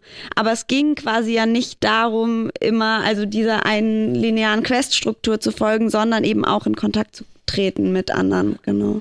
Was wir tatsächlich auch zwischendurch ähm, geplant haben, ist, dass wir an Tag drei die Quest rausgeben, dass alle Banden sich selber Quests ausdenken und zu uns in unser lustiges Backoffice gehen, wo das Spielmonitoring die ganze Zeit stattgefunden hat und wir ähm, quasi relativ live die Storylines zusammenklicken konnten, die wir neu Banden gegeben haben und selber da reingehen, selber dieses System füttern und für neue Banden wiederum Storylines bauen, was wir dann uns aber tatsächlich aus so Kräfte und also kräftetechnisch und organisatorisch nicht getraut haben zu machen, weil wir so wenig wussten, wie es an Tag drei sein wird. Ähm, haben aber, was es auch gab, ist, es gab eben diese, im Prinzip sind diese linearen Storylines, die wir hatten und diese Quests hintereinander, sind natürlich ein ganz großer Teil der Erfahrung gewesen, sind aber spielmechanisch erstmal auch der Rahmen gewesen, der das Spiel überhaupt hat stattfinden lassen, was es nicht gab. Ähm, und es gab immer sogenannte Main Quests. Es gab zum Beispiel ähm, eine Quest, wo eine aktivistische Gruppe beim Kongress zu Gast war, die ähm, Videostreaming-Unterstützung für ein politisches Projekt gesucht haben. Und da war einfach die Quest, findet die in dem Konferenzraum, den sie reserviert haben und versucht, sie mit dem VOG zusammenzubringen zum Beispiel. Da gab es kein Passwort für, keine Punkte für. Das hat einfach ist einfach passiert und da haben am Ende ungefähr 30 Leute zwei Stunden mit denen über ihr Projekt gesprochen. So, und das haben wir im Verlauf dieser vier Tage immer mehr provoziert. Es gab ähm, übergeordnet sozusagen haben wir schon versucht damit zu arbeiten, dass die Leute eventuell am Anfang denken, dass es um Konkur auf, auf Konkurrenzprinzipien basiert und haben dann aber schnell das Narrativ so weiterentwickelt, dass es darum geht, dass diese Banden sich zusammenschließen und dass es am Ende eine große Bande gibt. Und insofern gibt es schon sozusagen gewisse Dramaturgien da drin, die wir natürlich vorgegeben haben, ähm, die wir knallhart an unserer Riesenwand im Gängeviertel vorgezeichnet und aufgezeichnet haben, wie sie passieren sollen und natürlich damit total viel vorgegeben haben. So, am Ende haben wir das Narrativ so geschlossen, dass eben diese künstliche Intelligenz, die so ein bisschen angelehnt an so Dämon und Darknet von Suarez, das sind wir auf jeden Fall großer Fan von alle, ähm, sagt, okay, ich bin Anfang diesen Jahres ähm, aufgewacht, weil die Kacke so am Dampfen ist und bin hier gewesen, um äh, zu testen, zu überprüfen, ob die Menschheit zur Kollaboration fähig ist. Ihr seid soweit, ihr seid bereit, ihr könnt jetzt anfangen, euch zu transformieren und diese Gesellschaft zu transformieren. The game is on. Aber das heißt, das, das, das könnte ja zwei Dinge bedeuten, nämlich äh, einerseits, ähm, wenn die Spieler nicht nur das Spiel nicht spielen, sondern auch euren Gedanken und Zielen folgen, fangen sie an der Stelle an, selber das Spiel nicht zu spielen. Oder der Abspann kommt. Also weil, ne, das zu sagen, man hat eine Geschichte und dann gibt es das große Ding und dann, yeah, Feuerwerk, wir sind bereit, Erde gerettet, bam. Was ist passiert? Da wäre vielleicht ein kleiner Zeitpunkt, so eine kleine Hörerinnenfrage. Äh, liebe Menschen da draußen, liebe Nicht-Spielenden, wenn ihr mitkriegt oder wisst, wo kein Spiel stattfindet, wo Dinge seitdem entstanden sind, lasst es uns wissen. Weil wir haben tatsächlich erstmal einfach geschlafen total lange geschlafen und haben jetzt, äh, sind überhaupt noch nicht an einem Punkt, wo wir, ähm, also es gab weder Abspann noch von uns ein forciertes Fortschreiten dieses Narrativs. Es gibt ähm, unterschiedliche Projekte, die über den Kongress hinausgehen. Das ist eine Sprache, die entwickelt wurde. Da kann Miko vielleicht noch was zu erzählen gleich. Das ist unter anderem auch ein soziales Netzwerk, was nebenbei noch entwickelt wurde zu diesem Spiel, was auch auf diesem Skillsharing-Prinzip basiert. Ähm, genau, wo wir gerade weiter dran arbeiten. Das ist Talenet, das ist ein soziales Netzwerk, wo du dich anmelden kannst, ähm, einträgst, was du kannst und dann Ideen eintragen kannst und sagen kannst, diese und diese und diese Fähigkeiten brauche ich, um diese Idee umzusetzen. Und die Fähigkeiten-Owner werden sozusagen benachrichtigt, wenn ihre Fähigkeit irgendwo gebraucht wird und können sich einem Projekt mit einem Projekt assoziieren. Das ist. Ist das dann noch ein Spiel oder ist es schon gedacht als das ist, es ist kein Spiel. Das ist der Punkt. Es ist alles kein Spiel. Es ist die fucking Wahrheit. Ja, es ist echt. Also, und das ist auch. Aber also, der, der, der, also ich kann mir vorstellen, das Problem, das da ist, ne, sozusagen, man kann natürlich ganz oft sagen, da ist kein Spiel und das Act und sowas und das hat ja aber immer so ein, hm, sagen wir, da, da bleibt der Rest von intellektueller Überhöhung eines sozusagen, ja, eines Theaterstücks, das aufgeführt wird. Und ähm, ich frage mich sozusagen, also geht das dann wirklich in die echte Welt? Ich sage einen ganz großen Anführungszeichen, ganz ungern, aber sozusagen, hat das wirklich diesen Effekt? Dass man sozusagen, solange man ähm, in so einer Verklausulierung bleiben muss, dass wirklich sozusagen, also der Wunsch ist, wenn ich richtig verstehe, das soll in die Normalität gehen und Menschen befähigen, mehr und einfacher zu kooperieren. Ja, zum einen das und zum anderen, wenn es vielleicht nicht den sofortigen Effekt hat, dass es sich quasi in die Realität ausbreitet, dann hat es zumindest den Effekt, dass es in dem Moment, wo es nicht stattgefunden hat, dass es in dem Moment ähm, ja einen Erfahrungsraum ermöglicht. Also die Erfahrungen, über die wir schon gesprochen haben. Und das können ja Erfahrungen sein, die sich vielleicht ähm, abgrenzen von den Erfahrungen, die du in der normalen Gesellschaft machst, so, ne? Und deswegen finde ich, regt das ja dann vielleicht wieder an, wenn du draußen bist, vielleicht nicht kein Spiel zu spielen, sondern aber drüber nachzudenken und zu nachzudenken, krass, ich habe eine Erfahrung gemacht, die mir gezeigt hat, dass meine persönliche Fähigkeit von Wert ist, aber im Kontext mit anderen Menschen und dass, wenn wir uns zusammentun, wir total viel erreichen können. Und wenn wir unzufrieden sind, zum Beispiel mit einer politischen Situation, dann können wir uns als Gruppe zusammentun. Und die Erfahrung, dass es funktioniert, habe ich gemacht während quasi There is no game, weil da haben wir uns mit unterschiedlichen Fähigkeiten zusammengetan und konnten quasi eine Aufgabe lösen, die ich alleine nicht lösen konnte. Da möchte ich vielleicht auch nochmal einhaken. Du hattest ja vorhin gefragt, na, kann, kann man das überhaupt noch Spiel nennen, weil Spiel ja eigentlich konsequenzfrei ist. Und vielleicht könnte man jetzt eben deswegen ja genau sagen, ja, dann ist es halt kein Spiel so. Aber ich glaube, dieser Erfahrungsraum ist so wahr und ich würde auch jetzt noch allen Menschen sagen, hey, bildet Banden, gründet Kollektive, lasst euch darauf ein. Ja, generiert Quests, generiert Aufträge an andere Leute, spielt mit ihnen. Ich, also was, was tatsächlich ganz konkret zwar sozusagen ein bisschen hinter den Kulissen, aber sehr weit in die Realität reinreicht, ist das Team, was sich um dieses Projekt gebildet hat. Wo ich kurz sagen möchte, die Musik vorhin ist von Slyker, das haben wir nämlich nicht gesagt, der diese Musik geschrieben hat. Ähm, die ganzen Leute, die da zusammengekommen sind, und das sind wirklich Menschen, die über sieben Ecken gehört haben, dass sie was machen. Und ähm, Sascha zum Beispiel, der dann geschrieben hat, ich beschäftige mich mit partizipativem Design, der dazugekommen ist und auf der Ebene mit diese ganzen Leute, die da zusammengekommen sind, sind alle in einem regen Austausch und so heiß auf weiter in dieser Konstellation zusammenarbeiten, weiter mit dieser offenen Haltung zusammenarbeiten, weiter Dinge schaffen, dass das allein sehr, sehr groß, also sich sehr in die Realität ausgebreitet hat. Das ist für uns alle, auch wie Markus gesagt hat, in Hamburg tatsächlich, weil da mehr von uns sind, noch ein bisschen präsenter, aber das liegt immer noch wahnsinnig in der Luft und es ist so weit gegangen und ich genau nochmal ähm, gerne an alle da draußen. Wir freuen uns zu hören, wie es sich in die Realität ausbreitet, wenn es das tut. Wir wissen das nicht. Ich finde es tatsächlich sozusagen eine seltene Gelegenheit, wo ich schade finde, dass wir jetzt keine ordentliche Call-In-Möglichkeit haben. Ähm, würde mich tatsächlich auch interessieren, weil was ich mich gerade frage, von dem, was ihr sagt, ähm, klingt das sozusagen als Experiment und Phänomen ganz nett. Aber je länger ich drüber nachdenke, desto, desto mehr denke ich, das passt aber auch sehr gut zum Kongress. Das passt ganz gut zu einer Hacker-Mentalität, wo man sagt, ne, also ich bin nicht unbedingt nur ein Individuum, ich bin da auch eine Ansammlung von Skillsets und das kann ich projektweise ähm, sozusagen auch gerne kombinieren.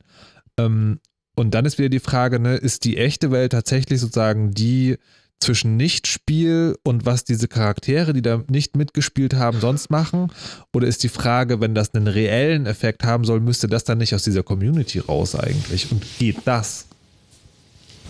Na, der na, der Kongress, das ist ja generell so eine Mitmachveranstaltung. Jeder kann sich einbringen. Das gibt äh, dieses Engelsystem. Äh, über 10 Prozent der Leute, der Besucher haben dort geengelt und mitgearbeitet. Äh, jeder kann sich einbringen und das ist, glaube ich, sozusagen äh, sozusagen auch die Message, die von diesen vier, fünf Tagen oder für viele, viele, viele Leute, es sind ja viel länger, die schon vorher da sind, äh, aufbauen oder abbauen, äh, im Prinzip mit nach Hause nehmen. Und ähm, wir haben halt sozusagen diesen sozusagen in diese Richtung nochmal ein bisschen gepusht oder nochmal eins draufgesetzt oder äh, sozusagen diese ganze Sache nochmal ermöglicht, auf eine andere Art und Weise die Leute dazu zu bringen, halt mitzumachen. Äh, äh, was ich vorhin schon sagte, auf allen möglichen Arten und Weisen halt äh, Content einbringen oder Software schreiben oder was alles passiert ist. Also, ja. Also genau, ich glaube natürlich, also dazu finde ich auch wichtig, dass für uns der Eintritt in diese ganze Kongress Realität und Community. Ähm, also für mich persönlich war der erste Kongress der totale Strukturorgasmus, weil ich aus diesen ganzen anderen Kollektiven und Räumen komme und da hingekommen bin und gedacht habe, Wahnsinn, wie geil das hier alles funktioniert. Wie alle einfach so richtig simpel das einfach hochziehen und durchziehen. Und natürlich ist ein Teil dieser Utopie, die wir für uns formulieren, daran auch gewachsen. Und natürlich war eine Idee davon auch, Leuten, die vielleicht nicht dahin kommen und sich als Hacker begreifen, das lustige Non-Coder-Problem, so ich komme dahin und ich denke, ich gehöre nicht dazu, weil ich es nicht kann. Diese Leute zusammenzubringen und es sind eben so Sachen wie natürlich sind Leute, die vielleicht das erste Mal beim Kongress sind und nicht ihr Hardcore-Projekt da haben, die, die vielleicht eher spielen, die dann aber das Freifunkrätsel kriegen und dann halt erstmal einfach jemanden finden müssen und rausfinden müssen, okay, ah, an diesen Tischen, ah, da, ich kann da hingehen, da sitzen Leute, ich kann mit denen sprechen, ich kann mir das erklären lassen, ich kann ihr nachfragen und da total reingezogen werden auch da, dadurch. Und was übergeordnet, natürlich ist die Frage, dürfen wir da hinkommen, relativ von außen kommt und für diese Community so ein Projekt machen. Am Ende sind wir aber auch dahin gekommen, um Bescheid zu sagen, um dieser ganzen Hacker-Community zu sagen, Leute, wir brauchen euch, wir brauchen diese ganzen einzelnen Skillsets und wir müssen zusammenarbeiten, weil es so geil ist, wenn wir das tun. Unser Team, als wir gesagt haben, wir wollen ganz viel Partizipation haben und dann Markus und Clemens sich hingesetzt haben und eine Schnittstellendokumentation geschrieben haben und uns erklärt haben, was das ist und uns erklärt haben, wie wir das wiederum an die Nerds teilweise schicken, wo wir jedes Wort in der E-Mail googeln mussten, weil wir überhaupt nicht verstanden haben, was die uns geschickt haben. Also das, so, wir haben alle so viel gelernt dabei und wir haben alle, wir sind alle so an unsere Grenzen gekommen, auch wo ich auch nochmal gesagt habe, dieses Interdisziplinäre, was in diesem Team stattgefunden hat, dieses übergeordnet zusammenarbeiten, das ist so challenging für uns alle gewesen und es ist so spannend gewesen und es ist so ermächtigend zu verstehen, wie andere Departments oder Communities funktionieren und irgendwie aber zu begreifen, dass diese Idee von ich habe eine Community eigentlich alle verbindet und dass wir das eben ne, intersubkulturelles Community Building ist auch so ein Schlagwort dafür gewesen. So, wir wollten mal hingehen und sagen, Leute, lass mal jetzt anfangen zusammenzuarbeiten und mal gucken, ob alle sagen, okay, geil, machen wir, richtiger Zeitpunkt.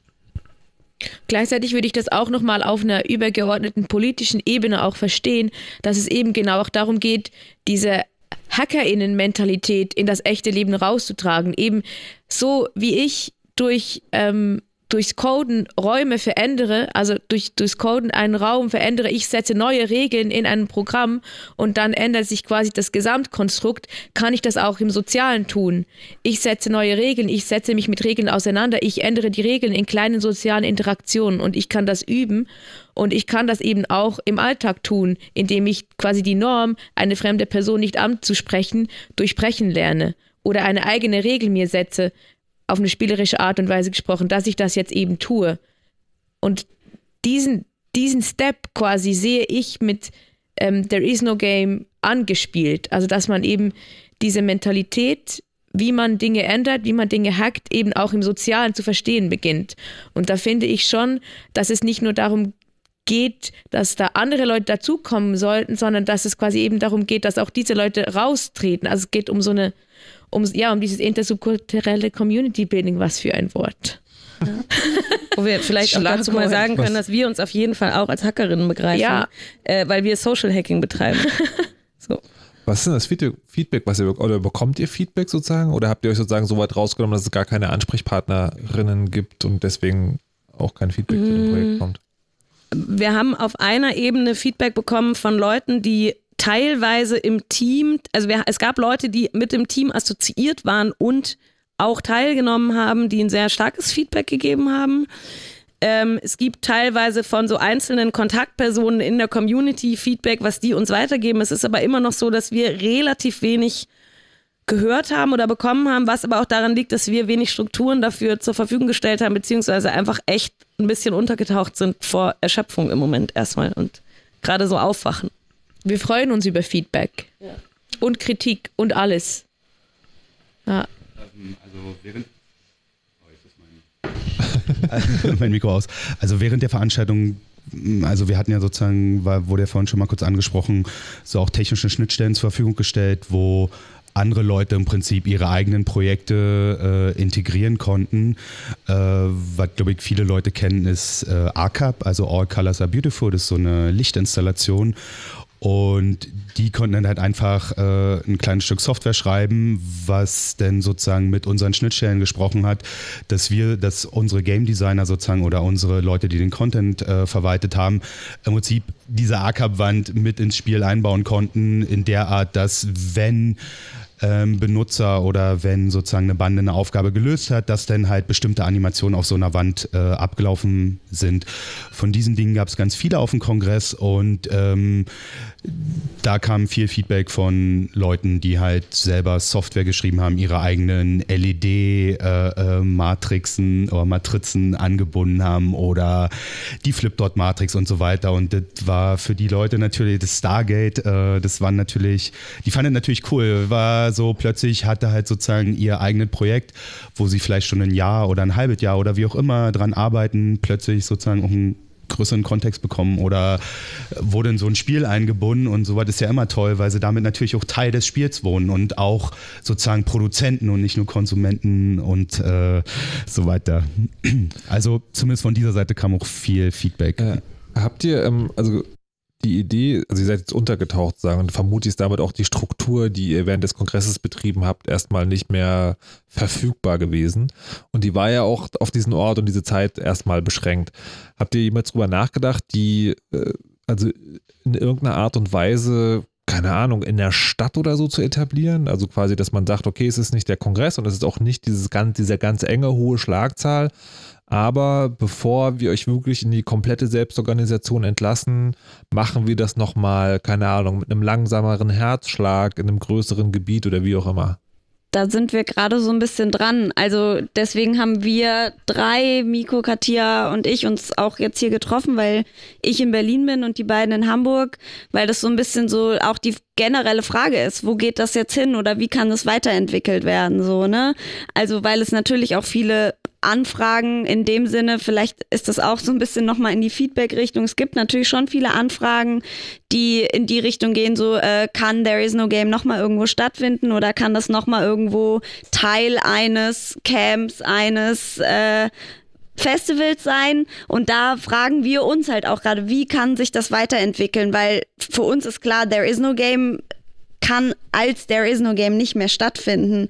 Aber ist, ist es nicht sozusagen, ist es nicht gleichzeitig super frustrierend und ein Kompliment? Also wenn gesagt wird, okay, diese Struktur, die ihr geschaffen habt, von der ihr nicht mehr wollt, dass sie existiert, könnt ihr die nochmal herbringen? Ja. ja, also ich glaube, es ist, natürlich ist es super, wenn uns Leute fragen und natürlich sind wir dann auch immer so, boah, geil und jetzt und wir fahren überall hin und sowieso und kein Halten mehr.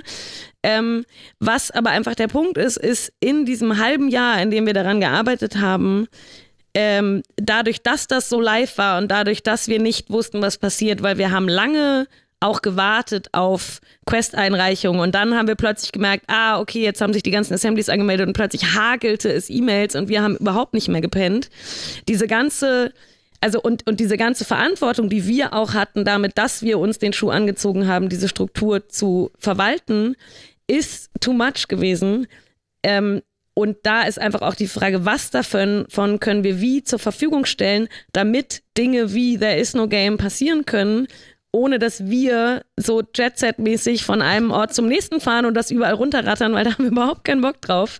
Ähm, und es gibt garantiert viele geile Sachen, die andere Leute damit wiederum machen können. Und das, äh, genau, es gibt natürlich diese, ne, es gibt diese Struktur natürlich noch. Es gibt, was wir auch überhaupt nicht erzählt haben, diese ganzen Keyholes, diese Schlüssellöcher, die man mit diesen USB-Schlüsseln schließen konnte, die gibt es ja. Es gibt auch Toto, die Software, die bei Markus liegt. So, es gibt ähm, die ganzen Ideen, es gibt die ganzen Quests, es gibt ganz viele Sachen, die die Leute dafür gebaut haben. Und das ist die große Verantwortung, die wir, die wir gerade haben, wir drei, aber auch sozusagen dieses große Team, was sich jetzt am Samstag in Hamburg das erste Mal in einem Teil wieder treffen wird seit dem Kongress, wo wir einfach genau das fragen werden. So, okay, wo geht's denn jetzt hin? Was machen wir denn jetzt damit? Wir haben das angestoßen und haben, ich erinnere mich noch, dass wir im November irgendwann gesagt haben, wir können im Januar sozusagen Schames, mit Schamesröte im Gesicht in der Ecke stehen, weil überhaupt nichts funktioniert hat. Oder im Bundestag sitzen und zwar alle zusammen. Also wir wussten gar nicht, was passiert. Genau. Und das, ähm, also uns ist das genauso, obwohl wir die, diese Struktur so verwaltet haben, ist uns das genauso passiert, weil wir ganz lange gebastelt haben und dann haben wir, haben wir auf Start gedrückt und dann ist das jetzt so passiert und das ist auch, also auch wieder eine Verantwortung, die auch alle Spielenden im Prinzip mithaben. So, let's did it. Mhm. Na mal, na mal sehen, was dabei noch rumkommt. Wir haben ja gleich noch eine halbe Stunde, die wir darüber reden können. Vorher haben wir noch eine kleine Musik, die kommt nochmal vom Anti-Hero-Album von Babel und heißt Mutant.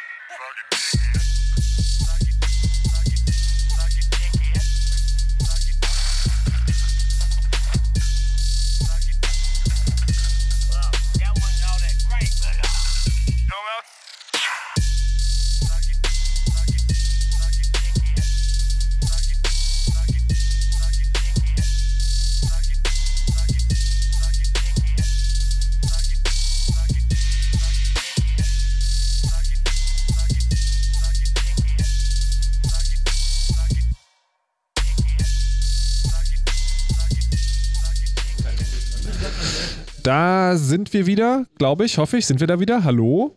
Hallo? Hallo, mein Name ist. Max Richtig spreche Mikrofone Hi. im Chaos Radio 232 und wir reden noch eine halbe Stunde über das Spiel, das nicht ist.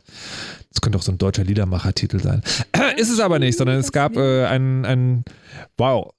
Ich habe gerade überlegt, wenn ich jetzt Kunstprojekt auf dem Chaos Communication Kongress sage, seid ihr dann beleidigt? Ja. Ja, Ja.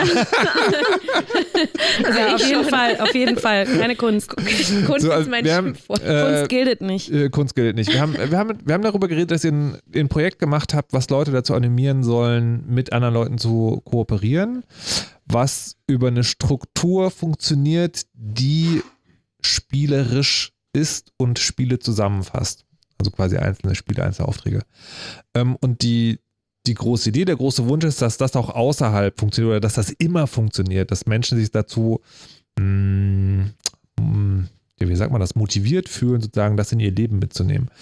Und was ich mich jetzt gerade noch frage, ist, inwieweit das geht. Es klang vorhin schon mal kurz an, dass die, dass ja vielleicht sozusagen das Mindset, also bei Leuten, die auf einen Kongress gehen, egal jetzt ob sozusagen Tech-Hacker oder nicht, vielleicht gerade das Richtige ist, weil man geht in diese Veranstaltung, das ist ja im Prinzip auch wie ein Spiel. Die hat ein ganz klares Anfang und Ende und ähm, ihr habt ja auch gesagt, was ihr damit verfolgt, ist, ähm, dass man, man, man hat Angst, fremde Leute anzusprechen.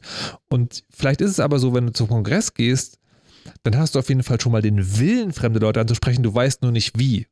Das heißt, man beantwortet diese Wie-Frage durch There's No Game, aber der Impuls ist auf jeden Fall schon mal da. Und ihr habt auch als Vergleich gebracht ähm, Demon von, von Suarez und da funktioniert es ja so, dass die Menschen alle in diesem System mitarbeiten, weil sie keine andere Wahl haben. Das ist sozusagen, was Perry Roden auch schon gemacht hat. Das Alien-Raumschiff landet und die Welt vereinigt sich gegen die Aliens und arbeitet zusammen. Ähm, und jetzt ist aber, wenn ihr das Spiel rausnimmt, aus dem Kongress mitnimmt in die Welt, sozusagen, es gibt ja weder die, also wenn ihr mir nichts verschwiegen habt, Bedrohung, Die orange Bedrohung. die Ora oh, das halt, deine Frisur sieht auch ganz, äh, ähm, ähm, ähm, also genau, es gibt, es gibt sozusagen keine, keine, es gibt keinen, keinen äußeren Impuls, der die Leute dazu zwingt. Und wenn man jetzt nicht nur die Hacker-Community und den Umkreis, der vom Kongress kommt, anguckt, sondern sozusagen die ganze Gesellschaft zu beobachten, dass es sehr viel, ich bleibe bei mir, in meinem Haus, mit dem Zaun drumherum und will da gar nicht rausgehen. Also die Frage ist, wenn ihr There is no Game noch weiterbringen wollt als in diese Kreise, müsst ihr vielleicht nicht nur die Frage beantworten, wie spreche ich andere an, sondern auch vorher noch dazu, also irgendwie diesen Impuls setzen, dass es überhaupt eine Notwendigkeit dafür ist. Seht ihr das auch als eure Aufgabe oder, ist, oder denkt ihr so, okay, wenn die Gesellschaft das nicht mehr leisten kann, dann ist auch egal, dann reißen wir alles ab? Also ich möchte dazu ganz kurz antworten auf diese Sache mit, es gibt keine Bedrohung, aber es gibt ja trotzdem Gründe ähm, und es gibt ja auch so viele große politische Ereignisse, die in Hamburg dieses Jahr stattfinden und äh, there is no fusion, there's action. Also es wird, es wird ähm, außerhalb des Kongresses auftreten und keine Spiele und Möglichkeiten zur Kollaboration geben dieses Jahr. Das mal so am Rande benannt. Ähm, und das andere ist, natürlich ist das, natürlich wissen wir, dass wir auf dem Kongress oder auch auf anderen Festivals in, einer, tota- in einem totalen Schutzraum uns bewegen. Ähm, und natürlich alle Leute sowieso per se schon mal eigentlich sich eh irgendwie anschnacken gegenseitig und genau im Zweifelsfall nur Tools dafür suchen. Und natürlich ist die Vorstellung, das äh, am Hamburger Hauptbahnhof stattfinden zu lassen, ähm, eine Idee von Verantwortung, die wir haben, was, was wir machen wollen. Das ist aber einfach auch eine, ein anderes Level von Umsetzung, weil wir auf dem Kongress halt einen wahnsinnigen Support bekommen haben, das da umsetzen zu können. Und wie wir gerade in der Pause erzählt haben, wir den Kulturförderungsantrag There is no project, there's a game, dafür haben wir die Absage bekommen, als wir ins CCH eingezogen sind quasi. Es ist einfach schwieriger, in der ganz realen Welt solche Dinge in der Größe stattfinden zu lassen, ohne dass die Stadtreinigung hinter uns herfährt und die ganze Zeit alles wegmacht, was wir hin tun. Aber wie ist denn jetzt der Plan? Also was, was wollt ihr und was glaubt ihr, was wird realistisch passieren? Also ich glaube, es gibt ja unterschiedliche Strategien. Also zum einen gibt es quasi Strategien, die wir, glaube ich, alle äh, in unserem persönlichen Umkreis weiterverfolgen, die alle was mit einem kollaborativen Potenzial zu tun haben. Also deswegen würde ich auch nochmal sagen, ich glaube schon, dass es äh, Bitte eventuell. sprechen Sie ins Mikrofon. Entschuldigung. Ich glaube schon, dass es eventuell eine Bedrohungssituation oder sowas gibt. Also ich meine, gerade wenn man sich so die weltpolitische Struktur im Moment anguckt, gibt es ja schon viele Sachen, die einen irgendwie eventuell beunruhigen können und die auch dazu führen können, dass man vielleicht sich außerhalb von einem sicheren Raum zusammentut und sagt, ähm, wir wollen jetzt irgendwie was verändern. Ähm, und ich glaube, das sind alles kleine Projekte, wo wir jetzt jeder für sich dran arbeitet und was quasi das Große angeht, wo There is no Game hingehen kann oder wo quasi das hingehen kann, was am Kongress angefangen hat, das ja, sind wir eigentlich noch so ein bisschen dran zu finden. Es, es, es gehört, There is no game, gehört allen. Deswegen können wir dazu nicht, nicht viel sagen hier. Und ich würde eben auch nochmal auf diese Idee von gesellschaftlicher Relevanz ähm, eingehen, dass das für mich auch nicht immer damit zu tun hat, dass man einen Big Impact macht, wo man, ähm, also wir haben ja schon mal 1000 Leute irgendwie erreicht. Das ist schon mal ziemlich okay viel für, äh, für sowas. Für ein halbes Jahr nicht Für schlafen. ein halbes Jahr nicht schlafen finde ich, finde ich ganz okay. Ähm, es geht aber auch nicht darum, dass wir irgendwie jetzt kommen und von oben eben wieder was bringen, wieder eine Struktur aufbauen oder dass wir quasi eine Utopie vorgeben, nach der dann gehandelt werden soll, sondern vielmehr, dass wir jetzt quasi Tools an die Hand gegeben haben, mit denen Utopien von unten gebaut werden können. Und das fängt für mich eben im Kleinen an, eben dass man dieses Bewusstsein hat, ich kann mit anderen Menschen interagieren. Ich weiß, was ich kann, was ich nicht kann. Und schon nur da, damit umgehen zu können, das strukturieren zu können und das sich dann quasi, dass sich das halt kulturelles Memartig ja auch weiter verbreiten kann. Also daher auch die Idee mit einer eigenen Sprache. Ähm, Das ihr jetzt schon ein paar Mal erwähnt, das muss ich Ja, mal genau erklären. es geht, äh, wir haben einfach einige neue Wörter ähm, angefangen mit der Idee, dass wir halt Worte brauchen, die das ausdrücken können, wofür es in unseren gegenwärtigen Sprachen ähm, noch keine Worte gibt oder Worte gibt oder Worte zu haben, die was ausdrücken, was wir unbedingt ausdrücken müssen oder die ein Bild von einem Leben abbilden, das wir haben könnten, weil Worte ja immer ausmachen, wie wir denken. Sprache strukturiert unser Denken und somit unser Handeln. Und um quasi gegen diese Ideologie auch anzukommen, brauchen wir ergo auch neue Worte und eine neue Sprache. Ein Beispiel dafür ist, oder quasi auch eines der Kernworte ist Tale worauf sich dann auch der Name tale.net ergeben hat. Und Tale bedeutet übersetzt, zu denken ist zu teilen, zu teilen ist zu helfen, zu helfen ist zu wissen. Also diese Triade von Denken, Helfen, Wissen und Teilen, das ist keine Triade, es sind vier. Richtig gut, Miko. ähm, hat auch niemand gemerkt, wenn ich es nicht gesagt hätte. Scheiße. Ich war noch damit beschäftigt, dem Satz hinterher zu laufen. Deswegen. Also es, eigentlich geht es darum, dass Teilen bedeutet sowohl denken, als auch helfen, als auch teilen, als auch wissen. Aus dieser Idee heraus, dass Information frei sein muss und dass wir uns gegenseitig alle Informationen zukommen lassen müssen, um gemeinsam als Gemeinschaft, als Community weiterzukommen. Das ist die, das ist die Idee hinter dem Wort Tale. Und in diesem Sinne eben ein Ausdruck für etwas, wofür es noch keinen konkreten Ausdruck gibt, aber wo quasi ein, ein Bild von etwas übertragen wird, das sich aus, auch weiter verbreiten kann. Und wenn man diese Worte dann weiter benutzt, dann breiten die sich aus. Und genauso denke ich, ist es eben, was den Impact von There is no Game anbelangt, ähm, wenn man dann dieses Wissen, dass man diese Erfahrung, die man gemacht hat, weit verbreitet, dann breitet die sich auch aus. Ich, ähm, ich würde gerne zu dem, zu dem, dieser Frage, ob wir außerhalb des Kongresses oder solcher Comfort Zones agieren wollen oder sollten, nochmal was sagen, weil natürlich wollen wir das und natürlich wissen wir, dass wir da uns ins gemachte Nest setzen auf eine Art. Ähm, das, und das ist gleichzeitig ist die Frage, ist es unsere Aufgabe, die ganze Welt top-down von unserer Utopie zu überzeugen und hinzugehen und allen Muggels beizubringen, dass sie irgendwie jetzt miteinander reden können und interagieren können und am Hauptbahnhof stehen bleiben und drei Züge verpassen, weil sie super spannend finden, sich auszutauschen. Ist es nicht bei allen und natürlich ist aber unsere Ausg Aufgabe, da rauszugehen. Und wir haben jetzt eben zwei Tage hier in Berlin zusammengesessen und überlegt, für uns als Spieleberatungskonglomerat, also weniger There is no game, weil das eben so viele sind, sondern uns drei, die wir das als unseren Haupt, also das ist einfach unser Beruf. Das machen wir die ganze Zeit. Wir sind mit nichts anderem beschäftigt. Wo können wir da hingehen? Und es gibt unterschiedliche Methoden. Natürlich gibt es Methoden von Kulturförderung, von Kunsträume nutzen, um da daraus wirksam zu sein. Es gibt aber auch die Überlegung, wie können wir das nennen, um ähm, Social Entrepreneurship, wie auch immer, so Bereiche auszunutzen, reinzugehen, um überhaupt irgendwo anders stattzufinden, als in Communities, die uns mit offenen Armen empfangen, weil sie irgendwie sowieso die, die, die Idee geil finden. Und da ist am Ende auch wieder noch eine Idee von, wir brauchen auch Kollaboration, wir brauchen auch Ermächtigung. Also wenn Leute Ideen haben, wo wir das wie machen können oder uns darin unterstützen können, dass wir in für uns auch gefährlicheren Räumen stattfinden können, dann kommt zu uns. Wir wollen das. Wir wollen nichts anderes tun, als an dieser Substanz weiterarbeiten und wir wollen das nicht nur in unseren eigenen Schutzräumen machen. Ich kriege es noch nicht ganz zusammen, weil einerseits sagt ihr, also am liebsten würden wir uns abschaffen, aber andererseits wollt ihr sozusagen genau an der Substanz weiterarbeiten. Ja, das ist die große Krux. Dazu, das ist ja auch genau das Problem. Warum, warum sitzen wir hier? Das ist auch so, ja, und nicht die 50 anderen und nicht die, oder nicht die 1000 Nichtspielenden so. Ähm, und ich glaube, dass aber was wir können, was eine, eine Fähigkeit ist, ähm, ich glaube nicht, wir haben heute Mittag gesagt, wir, normalerweise spricht man ja immer davon, dass man irgendwie eine Saat setzt und dann die Leute dann wächst das, bla bla. Das ist diese Metapher. Unsere Metapher ist, wir graben das Betum, damit die Leute dann sich ihre Samen setzen können und selbst entscheiden, was da wachsen soll.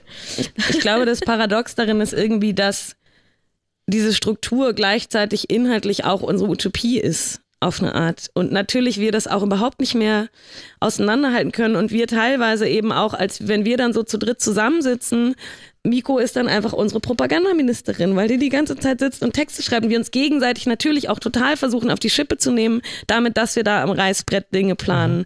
Natürlich ist das geht das irgendwie nicht auf. Auf der anderen Seite ist aber auch die Frage so, was sollen wir jetzt machen? Sollen wir jetzt alle gar nichts mehr machen, damit keiner was macht, was mit jemandem anders gemacht wird? Also ich meine, mir ist es lieber, dass alle sich ermächtigt fühlen und etwas tun und darin eine Auseinandersetzung stattfindet und da Sachen irgendwie auch abgebrochen werden oder da Leute sagen, okay, das finde ich richtig scheiße, ihr hört jetzt sofort auf damit. Ja. und und die Sachen, die alle richtig gut finden, gehen weiter und dann kann man trotzdem mal sagen, ah, das fanden jetzt alle richtig lange richtig gut, lass mal kurz aufhören, weil vielleicht wird es unheimlich oder so. Und dann gucken, wie es weitergeht. Und es gibt kein Rezept, wie wir damit umgehen, aber erstmal ist sozusagen die Füße stillhalten und nichts tun um nicht irgendjemandem anders irgendwas zu sagen, was vielleicht irgendwie in, in, in der Richtung passiert oder so, ist keine Option. Hm. Ja. Verstehe. Sarah? Ja, und ich glaube, was halt wichtig ist, wir nehmen ja auch quasi äh, uns zwar gern mal auf die Schippe, aber alle anderen Menschen, mit denen wir es zu tun haben, nehmen wir total ernst. Und ich glaube, das ist wichtig. Und ich glaube, in dieser Ernsthaftigkeit liegt ja dann auch, dass wir die Leute so ernst nehmen und ihnen zutrauen, dass wenn wir ihnen eine Utopie vorsetzen, die sie total scheiße finden, dass sie dann auch sagen, das ist totaler Bullshit, was ihr da macht, so. Und dann sind wir natürlich bereit, uns darauf auch einzulassen und zu sagen, ja stimmt, oh je, was haben wir denn da uns ausgedacht? Also ich glaube, wir versuchen immer ein Angebot zu machen und gehen davon aus, dass alle Menschen um uns herum total schlau sind und das auch entweder mitmachen, weil sie es gut finden oder halt äh, das reflektieren. Also ich glaube, das ist total wichtig, auch am Ansatz, dass quasi, ja, wir alle Menschen ernst nehmen und glauben, dass sie äh, eine eigene Meinung dazu haben, zu dem, was wir machen. Wow, da, ich glaube, dafür braucht man schon Jesus-Qualitäten. Aber gut, äh, Markus, ich wollte dich tatsächlich mal fragen, also du heute hier als Quotenmann und äh, Quoten-Elektrohacker, ähm, ähm, die, wie ist das denn für dich eigentlich sozusagen, also mit diesem Ding mitzuarbeiten, in diesem sozusagen auch riesigen Kontext, in dem das stattfinden kann, slash soll?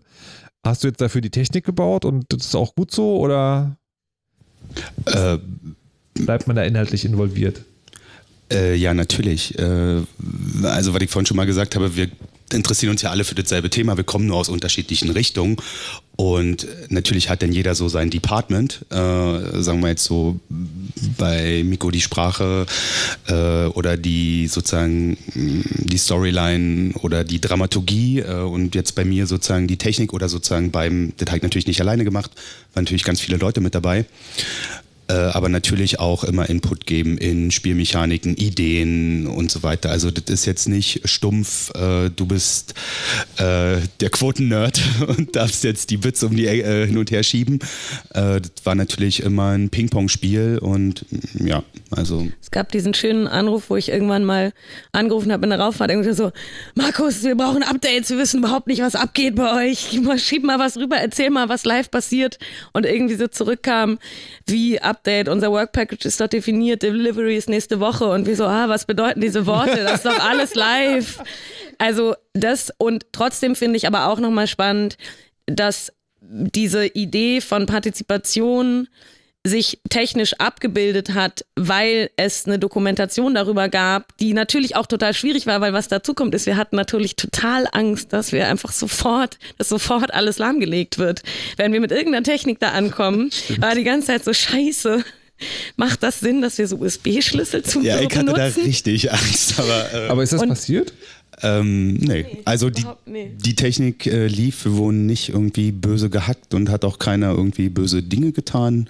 Also wenn dann auf so einer Metaebene oder was sozusagen, sozusagen als Teil der Dramaturgie auch gewünscht war, ist natürlich passiert. Jetzt aber uns ist nichts aufgemacht worden, zumindest bis jetzt. Also wir haben nichts mitgekriegt. Nicht, dass ihr es ja. bemerkt hättet? Nee, genau. Okay. Äh, lief alles. Äh, bitte? Ja, es gab Kaugummi so im Schlüsselloch, was ich immer ah, ja, stimmt. habe, gab es genau. auch nicht. Also wir hatten natürlich äh, Probleme, ganz klar. Äh, äh also ein paar vereinzelte, dass mal mh, Technik ausgefallen ist, dass ein USB-Key abgebrochen ist. Aber mh, alles Dinge, die halt im Rahmen sind. Also klingt jetzt so super entspannt. In Real Life war das halt so per Funk so, wo ist die Person mit der Pinzette? An Schlüsselloch 37 ist ein Stick stecken geblieben, sofort dahin. Ähm, aber ich finde tatsächlich, möchte nochmal da auch äh, dir, Max, und auch Clemens, der jetzt nicht hier ist, der, mit dem du ja mal maßgeblich zusammengearbeitet hast, auch. Dann sag mal noch Roh bitte, weil und, der Genau, hat und Roh, der diese Keyholes entwickelt hat, mehr Leute in der Raumfahrtagentur und so weiter und so fort, genau gar nicht erst anfangen Namen zu nennen, sonst kommen alle. Ähm, und alle anderen. Ähm, aber diese, diese technische Grundlage, die da war, die war schon einfach extrem geil und die war, glaube ich, auch für viele Leute da einfach ein extremer Flash, weil Markus kam an und hat diese Software Toto mitgebracht und wir haben gesagt, auf gar keinen Fall hat da jemand ein Smartphone in der Hand. Und in dieser Gruppe, als wir da saßen, gesagt haben, wir wollen irgendetwas anderes, was kein Smartphone ist, ähm, ist dann genau, so immer wieder haben wir so mitgekriegt, ist dann entstanden, dass es eben diese Keyholes gibt, die alle die, wo wir dann früh dem Deko-Team vom Kongress gesagt haben, so und so sind die Maße, überlegt, wo das stattfinden kann, wo ihr das einbauen könnt. Dann gab es die sogenannten Aktoren, was x-beliebige Geräte sein können, die von der Spielsoftware angesteuert werden und bestimmte Texte, Videos, Informationen die Aktenvernichterin war mein Lieblingsaktor. Also sozusagen nochmal andere Geräte, die auch von dieser Software getriggert wurden. Das heißt, Wie auf der technischen. Die, die, die, äh, die, die Nichtspieler hatten diese USB-Sticks mhm. und konnten sie in USB-Slots äh, einpassen und dann wurde da. Und schließen. Und tatsächlich schließen auch. Tatsächlich schließen. Cool. Und dann sozusagen wurden da Dinge aktiviert. Und dann konntest du auf dem. Ähm, das Keyhole hat erkannt, welche Bande gerade ankommt. Ja und dann konntest du ein Passwort eingeben. Wenn es richtig war, ist auf dem Display der nächste Hint erschienen und zum Beispiel über dir die Aktenvernichterin losgegangen. Dann stand auf dem Keyhole Information ja. on Paper und du hattest sehr viele Papierschnipsel um dich rumliegen und musstest sie zusammensetzen. Gibt es den Kram jetzt, kann man den benutzen? Also quasi diese, dieses ganze, also USB es selber gibt diese bauen, ganzen Toto-Software, Schnick, Schnick, Schnack, Pipapo? Es gibt diese ganzen Keyholes, die stehen hier in Berlin im Lager. Genau, die stehen jetzt gerade im ähm, Lager und werden hoffentlich zur Schar oder so wieder rausgeholt, äh, weiß ich nicht. Ähm, aber im Prinzip äh, ja, also es ist auch eine Frage, mit der wir, genau, im Prinzip sollen die natürlich benutzt werden und im Idealfall auch nicht nur von uns. Mhm. So, das ist, sind die Aufgaben, vor denen wir stehen. Die sind hier und die sollen dann nicht verrotten. Die sollen aber nur für kollaborative Prozesse. Diese, diese Software quasi, ist das, ist das dieses Tale-Netzwerk, wo man quasi jetzt selber seine Quests, nee. Aber kein kurzer Kern. Also die Software ist eine Game Engine und äh, das ist eigentlich so, man können da Leute, also Spieledesigner können sozusagen online im Browser ihren Spiele-Content eingeben, können äh, Bilder hochladen, den ganzen Kram und der äh, Endbenutzer spielt das im Wesentlichen mit einem Smartphone. Was Katia schon sagte, wir wollten keine Smartphones, mhm. deshalb haben wir jetzt sozusagen als äh, äh besondere Spielmechanik ähm, oder Special Casing sozusagen, äh, Customization, äh, diese Keyholes äh, gebaut und äh, damit haben sozusagen, das war sozusagen das User Interface, sozusagen die Schnittstelle für den User zum äh, System. Mhm. Also die, die Software leistet quasi, dass ihr diese, diese, das Sortieren der Spiele sozusagen äh, verwalten könnt. Und dann sozusagen gibt es einen Trigger, der immer einen Schritt weiter geht. Und das kann das Smartphone sein, aber es kann auch das USB-Ding sein. Das kann auch Exakt. sein, was man sich ausdenkt. Okay. Genau, genau. Die Sendung ist ja jetzt schon ähm, bald vorbei. Ich würde euch ganz kurz noch, vielleicht schaffen wir drei Runden fragen wollen. Das erste ist, gibt es jetzt irgendein Thema von There is no Game, über das wir nicht gesprochen haben, was wir jetzt auch nicht mehr machen können, aber was ihr wenigstens, wo ihr quasi die Headline sagen könnt, okay, das haben wir eigentlich vergessen, da müsste man dann vielleicht nochmal drüber reden. Äh, Leidenschaft ist ganz wichtig. Uh, if you trust in the dedication of others, you empower yourself to follow yours. Das hört sich wie ein sehr schöner Kalenderspruch an. Wir wollen es mal dabei Ja, da belassen. sind Noch was, gut was, ge was gefehlt hat? Na, ich könnte mich natürlich äh, unendlich lange über die ganzen technischen Aspekte und so weiter unterhalten. ähm, Gut. ähm, was ich mich auch gefragt habe, ist, wir haben jetzt ganz sozusagen ganz viel über den großen Kontext geredet und das Umfeld und das Ding. Ich würde von euch gerne, als ihr, die ihr da schon irgendwie dabei wart, eine konkrete einzelne Szene, Moment, wo ihr dachtet, so super, das ist das, ist das was ich äh, sozusagen, was ich gehofft hatte, was man erleben kann. Also gab es einen Moment, der euch sozusagen noch ganz deutlich in Erinnerung ist, der schön war. Ähm, Ne, es gab, es Also ich fand, nur ganz kurz, also ich fand am coolsten, für mich am coolsten war, als ich gehört habe, dass die Leute angefangen haben, Wiki-Seiten anzulegen und äh, Pads zu schreiben, weil das war genau das, was wir erreichen wollten, nämlich dass die Leute zusammenarbeiten und plötzlich bauen die halt wirklich lange Wiki-Seiten, wo die ihre Ergebnisse scheren, äh, miteinander teilen und so weiter. Und das war so ein bisschen die Belohnung äh, für die Arbeit, weil, weil das genau das war, was wir erreichen wollten. mehr, mehr als wäre. Also, Ja, genau.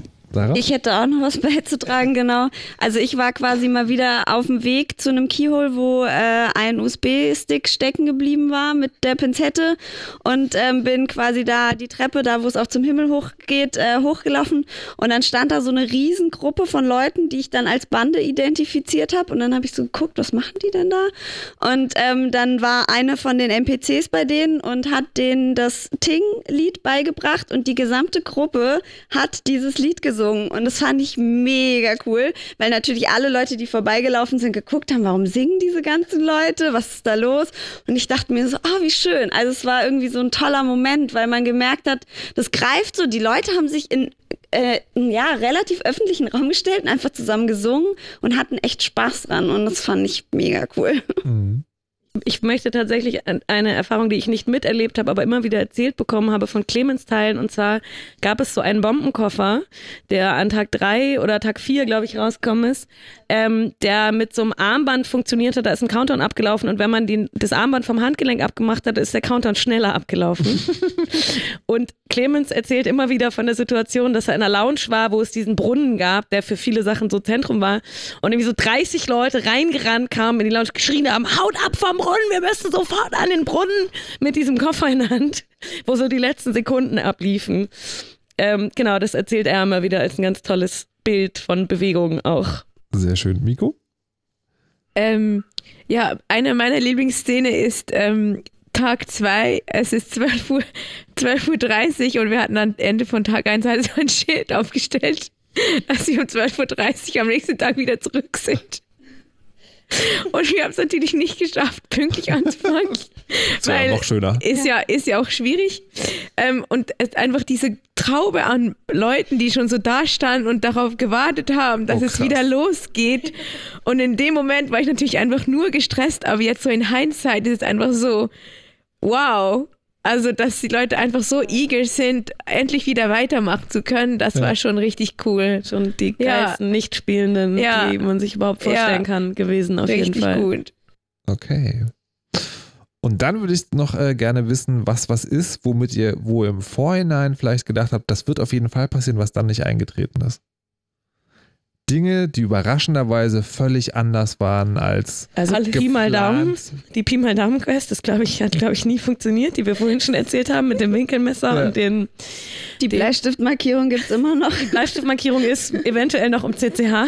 Wenn es noch steht. Wir gucken Ähm, mal nach der Renovation. ja, nach der Was haben Renovation. wir noch, was nicht Das ist schwierig. Ja, das Kaugummi, also ich war fest davon überzeugt, dass irgendjemand ein Kaugummi in eins von den Keyholes reinsteckt, so einfach um das auszutesten, ist aber auch nicht passiert. Es sind erstaunlich viele Dinge passiert, die wir uns erhofft haben, dass sie passieren und noch mehr, wie so diese Wiki-Seite und so. Ähm, es gab tatsächlich so eine Art Endquest am Ende, die damit zu tun hatte, dass in eine präparierte Wohnung eingebrochen werden musste. Da sind Leute nicht auf die Art und Weise reingekommen, wie es der Plan war, nämlich über, über, über einen Freifunkknoten vom CCH aus muss, sollte jemand die Tür öffnen. Die haben dann irgendwie zweieinhalb Stunden das, dann das Türschloss noch aufgemacht und waren noch Pizza essen, um sich zu beraten. Und da gibt's aber, glaube ich, auch tolle Aufnahmen, weil da ähm, die Sandra, hoffentlich, die Dokufilmerin, dabei war. Äh, das ist an, genau anders verlaufen, aber es sind ansonsten. Wir wussten ja auch eigentlich gar nicht, was passiert. Also das war ja auch so ein bisschen das mit diesem Reißbrett.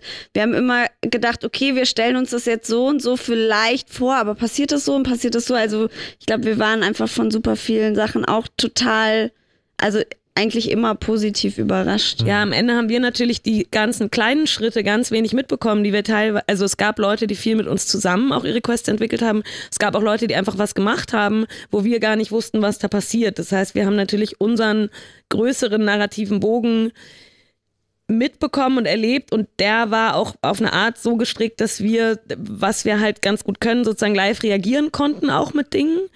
Ähm, was da im Kleinen überall passiert sind und was ich noch viel spannender finde, wie viele Dinge passiert sind, die nicht dazugehörten, aber in Augen der Spielenden, Nicht-Spielenden dazugehörten.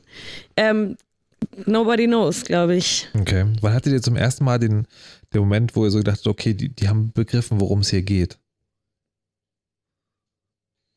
Ah, doch, da, doch, ich erinnere mich an so einen Moment, wo wir so ausge wo wir hinten so standen und so geschrien haben, so, jetzt haben sie, ich weiß nicht mehr, was das war, aber es war so dieses, ich glaube, als wir in, in unserem Backoffice im Monitoring gesehen haben, dass irgendjemand das erste Passwort eingegeben hat, aber es war, ja, nee, es war schon auch Momente. die, es gab auch die den Moment, als die ersten ja. zwei Banden fusioniert haben. Ja, das das war war auch ein großer Fall. Moment. Stimmt, es ist eine Fusion, dann sind wir losgerannt oder mit diesen. Kinderfahrrädern dahin gefahren und aber tatsächlich, die Wiki-Seite war echt zum Heulen, als wir die Ja, gefunden okay. haben, dieser Anfangstext und das war, hat un- uns, äh, genau, unsere Erwartungen maßlos übertroffen.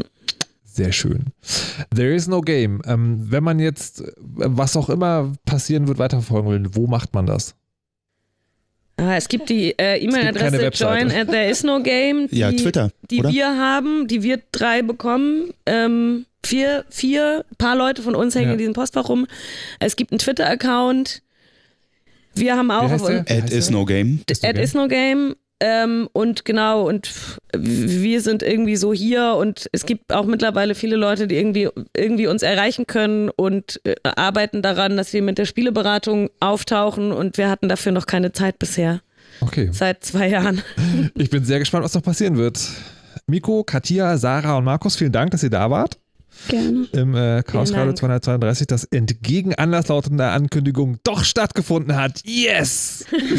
äh, vielen Dank auch an vor allen Dingen Peter, Mo und Helena, die zum Gelingen dieser Sendung beigetragen haben. Mein Name ist Markus Richter. Mir bleibt nur noch eine Sache zu sagen. Lasst euch nicht überwachen und verschlüsselt immer schön eure Backups. Tschüss! You know how all those bad boy rappers claim how much weed they drink, and how many 40s they smoke, how many women they've kissed with at the same time. But you see, I'm addicted to something else. It's not about fancy cars or bling bling, unless it's a glitter animation. I've seen more websites than any lousy ass browser. I've clicked more than Douglas Engelbart. I'm as bossy as Bowser. Don't even remember all my email addresses. And I've got more screen names than Sleepy's got mattresses. I need the internet like Whitney Houston needs crack. If you feel the same way, let me see a delicious this track.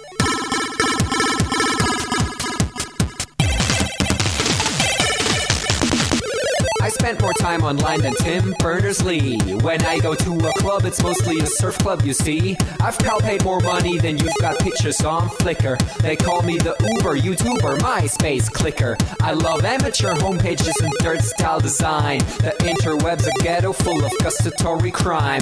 Cross your fingers, make your hand look like a W and holla website.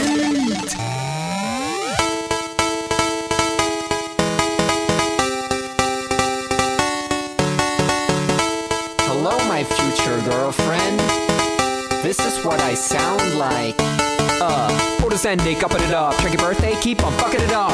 What? All my bitches up in the club. Let me see you shaking it, don't stop. Rub it down, bounce around, wiggle every pound. Get it to the hyper ground. Everybody dance, jump if you liking this sound. Feel the bass drop, hear the beat pop. What you gon' do?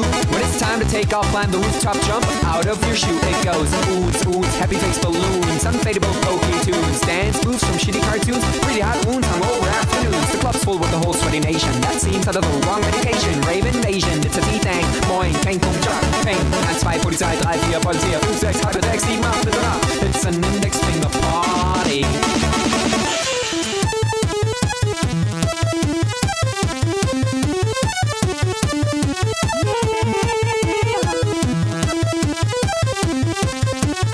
Yeah. Come on, holla website.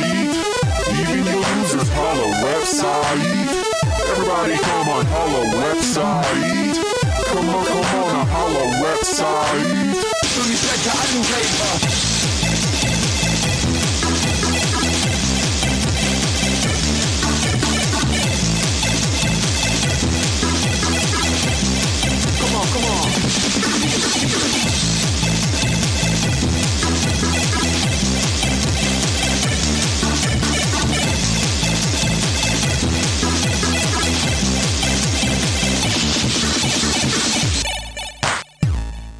Don't forget I'm in your extended network. Biatch. Expo 2000. Bäh.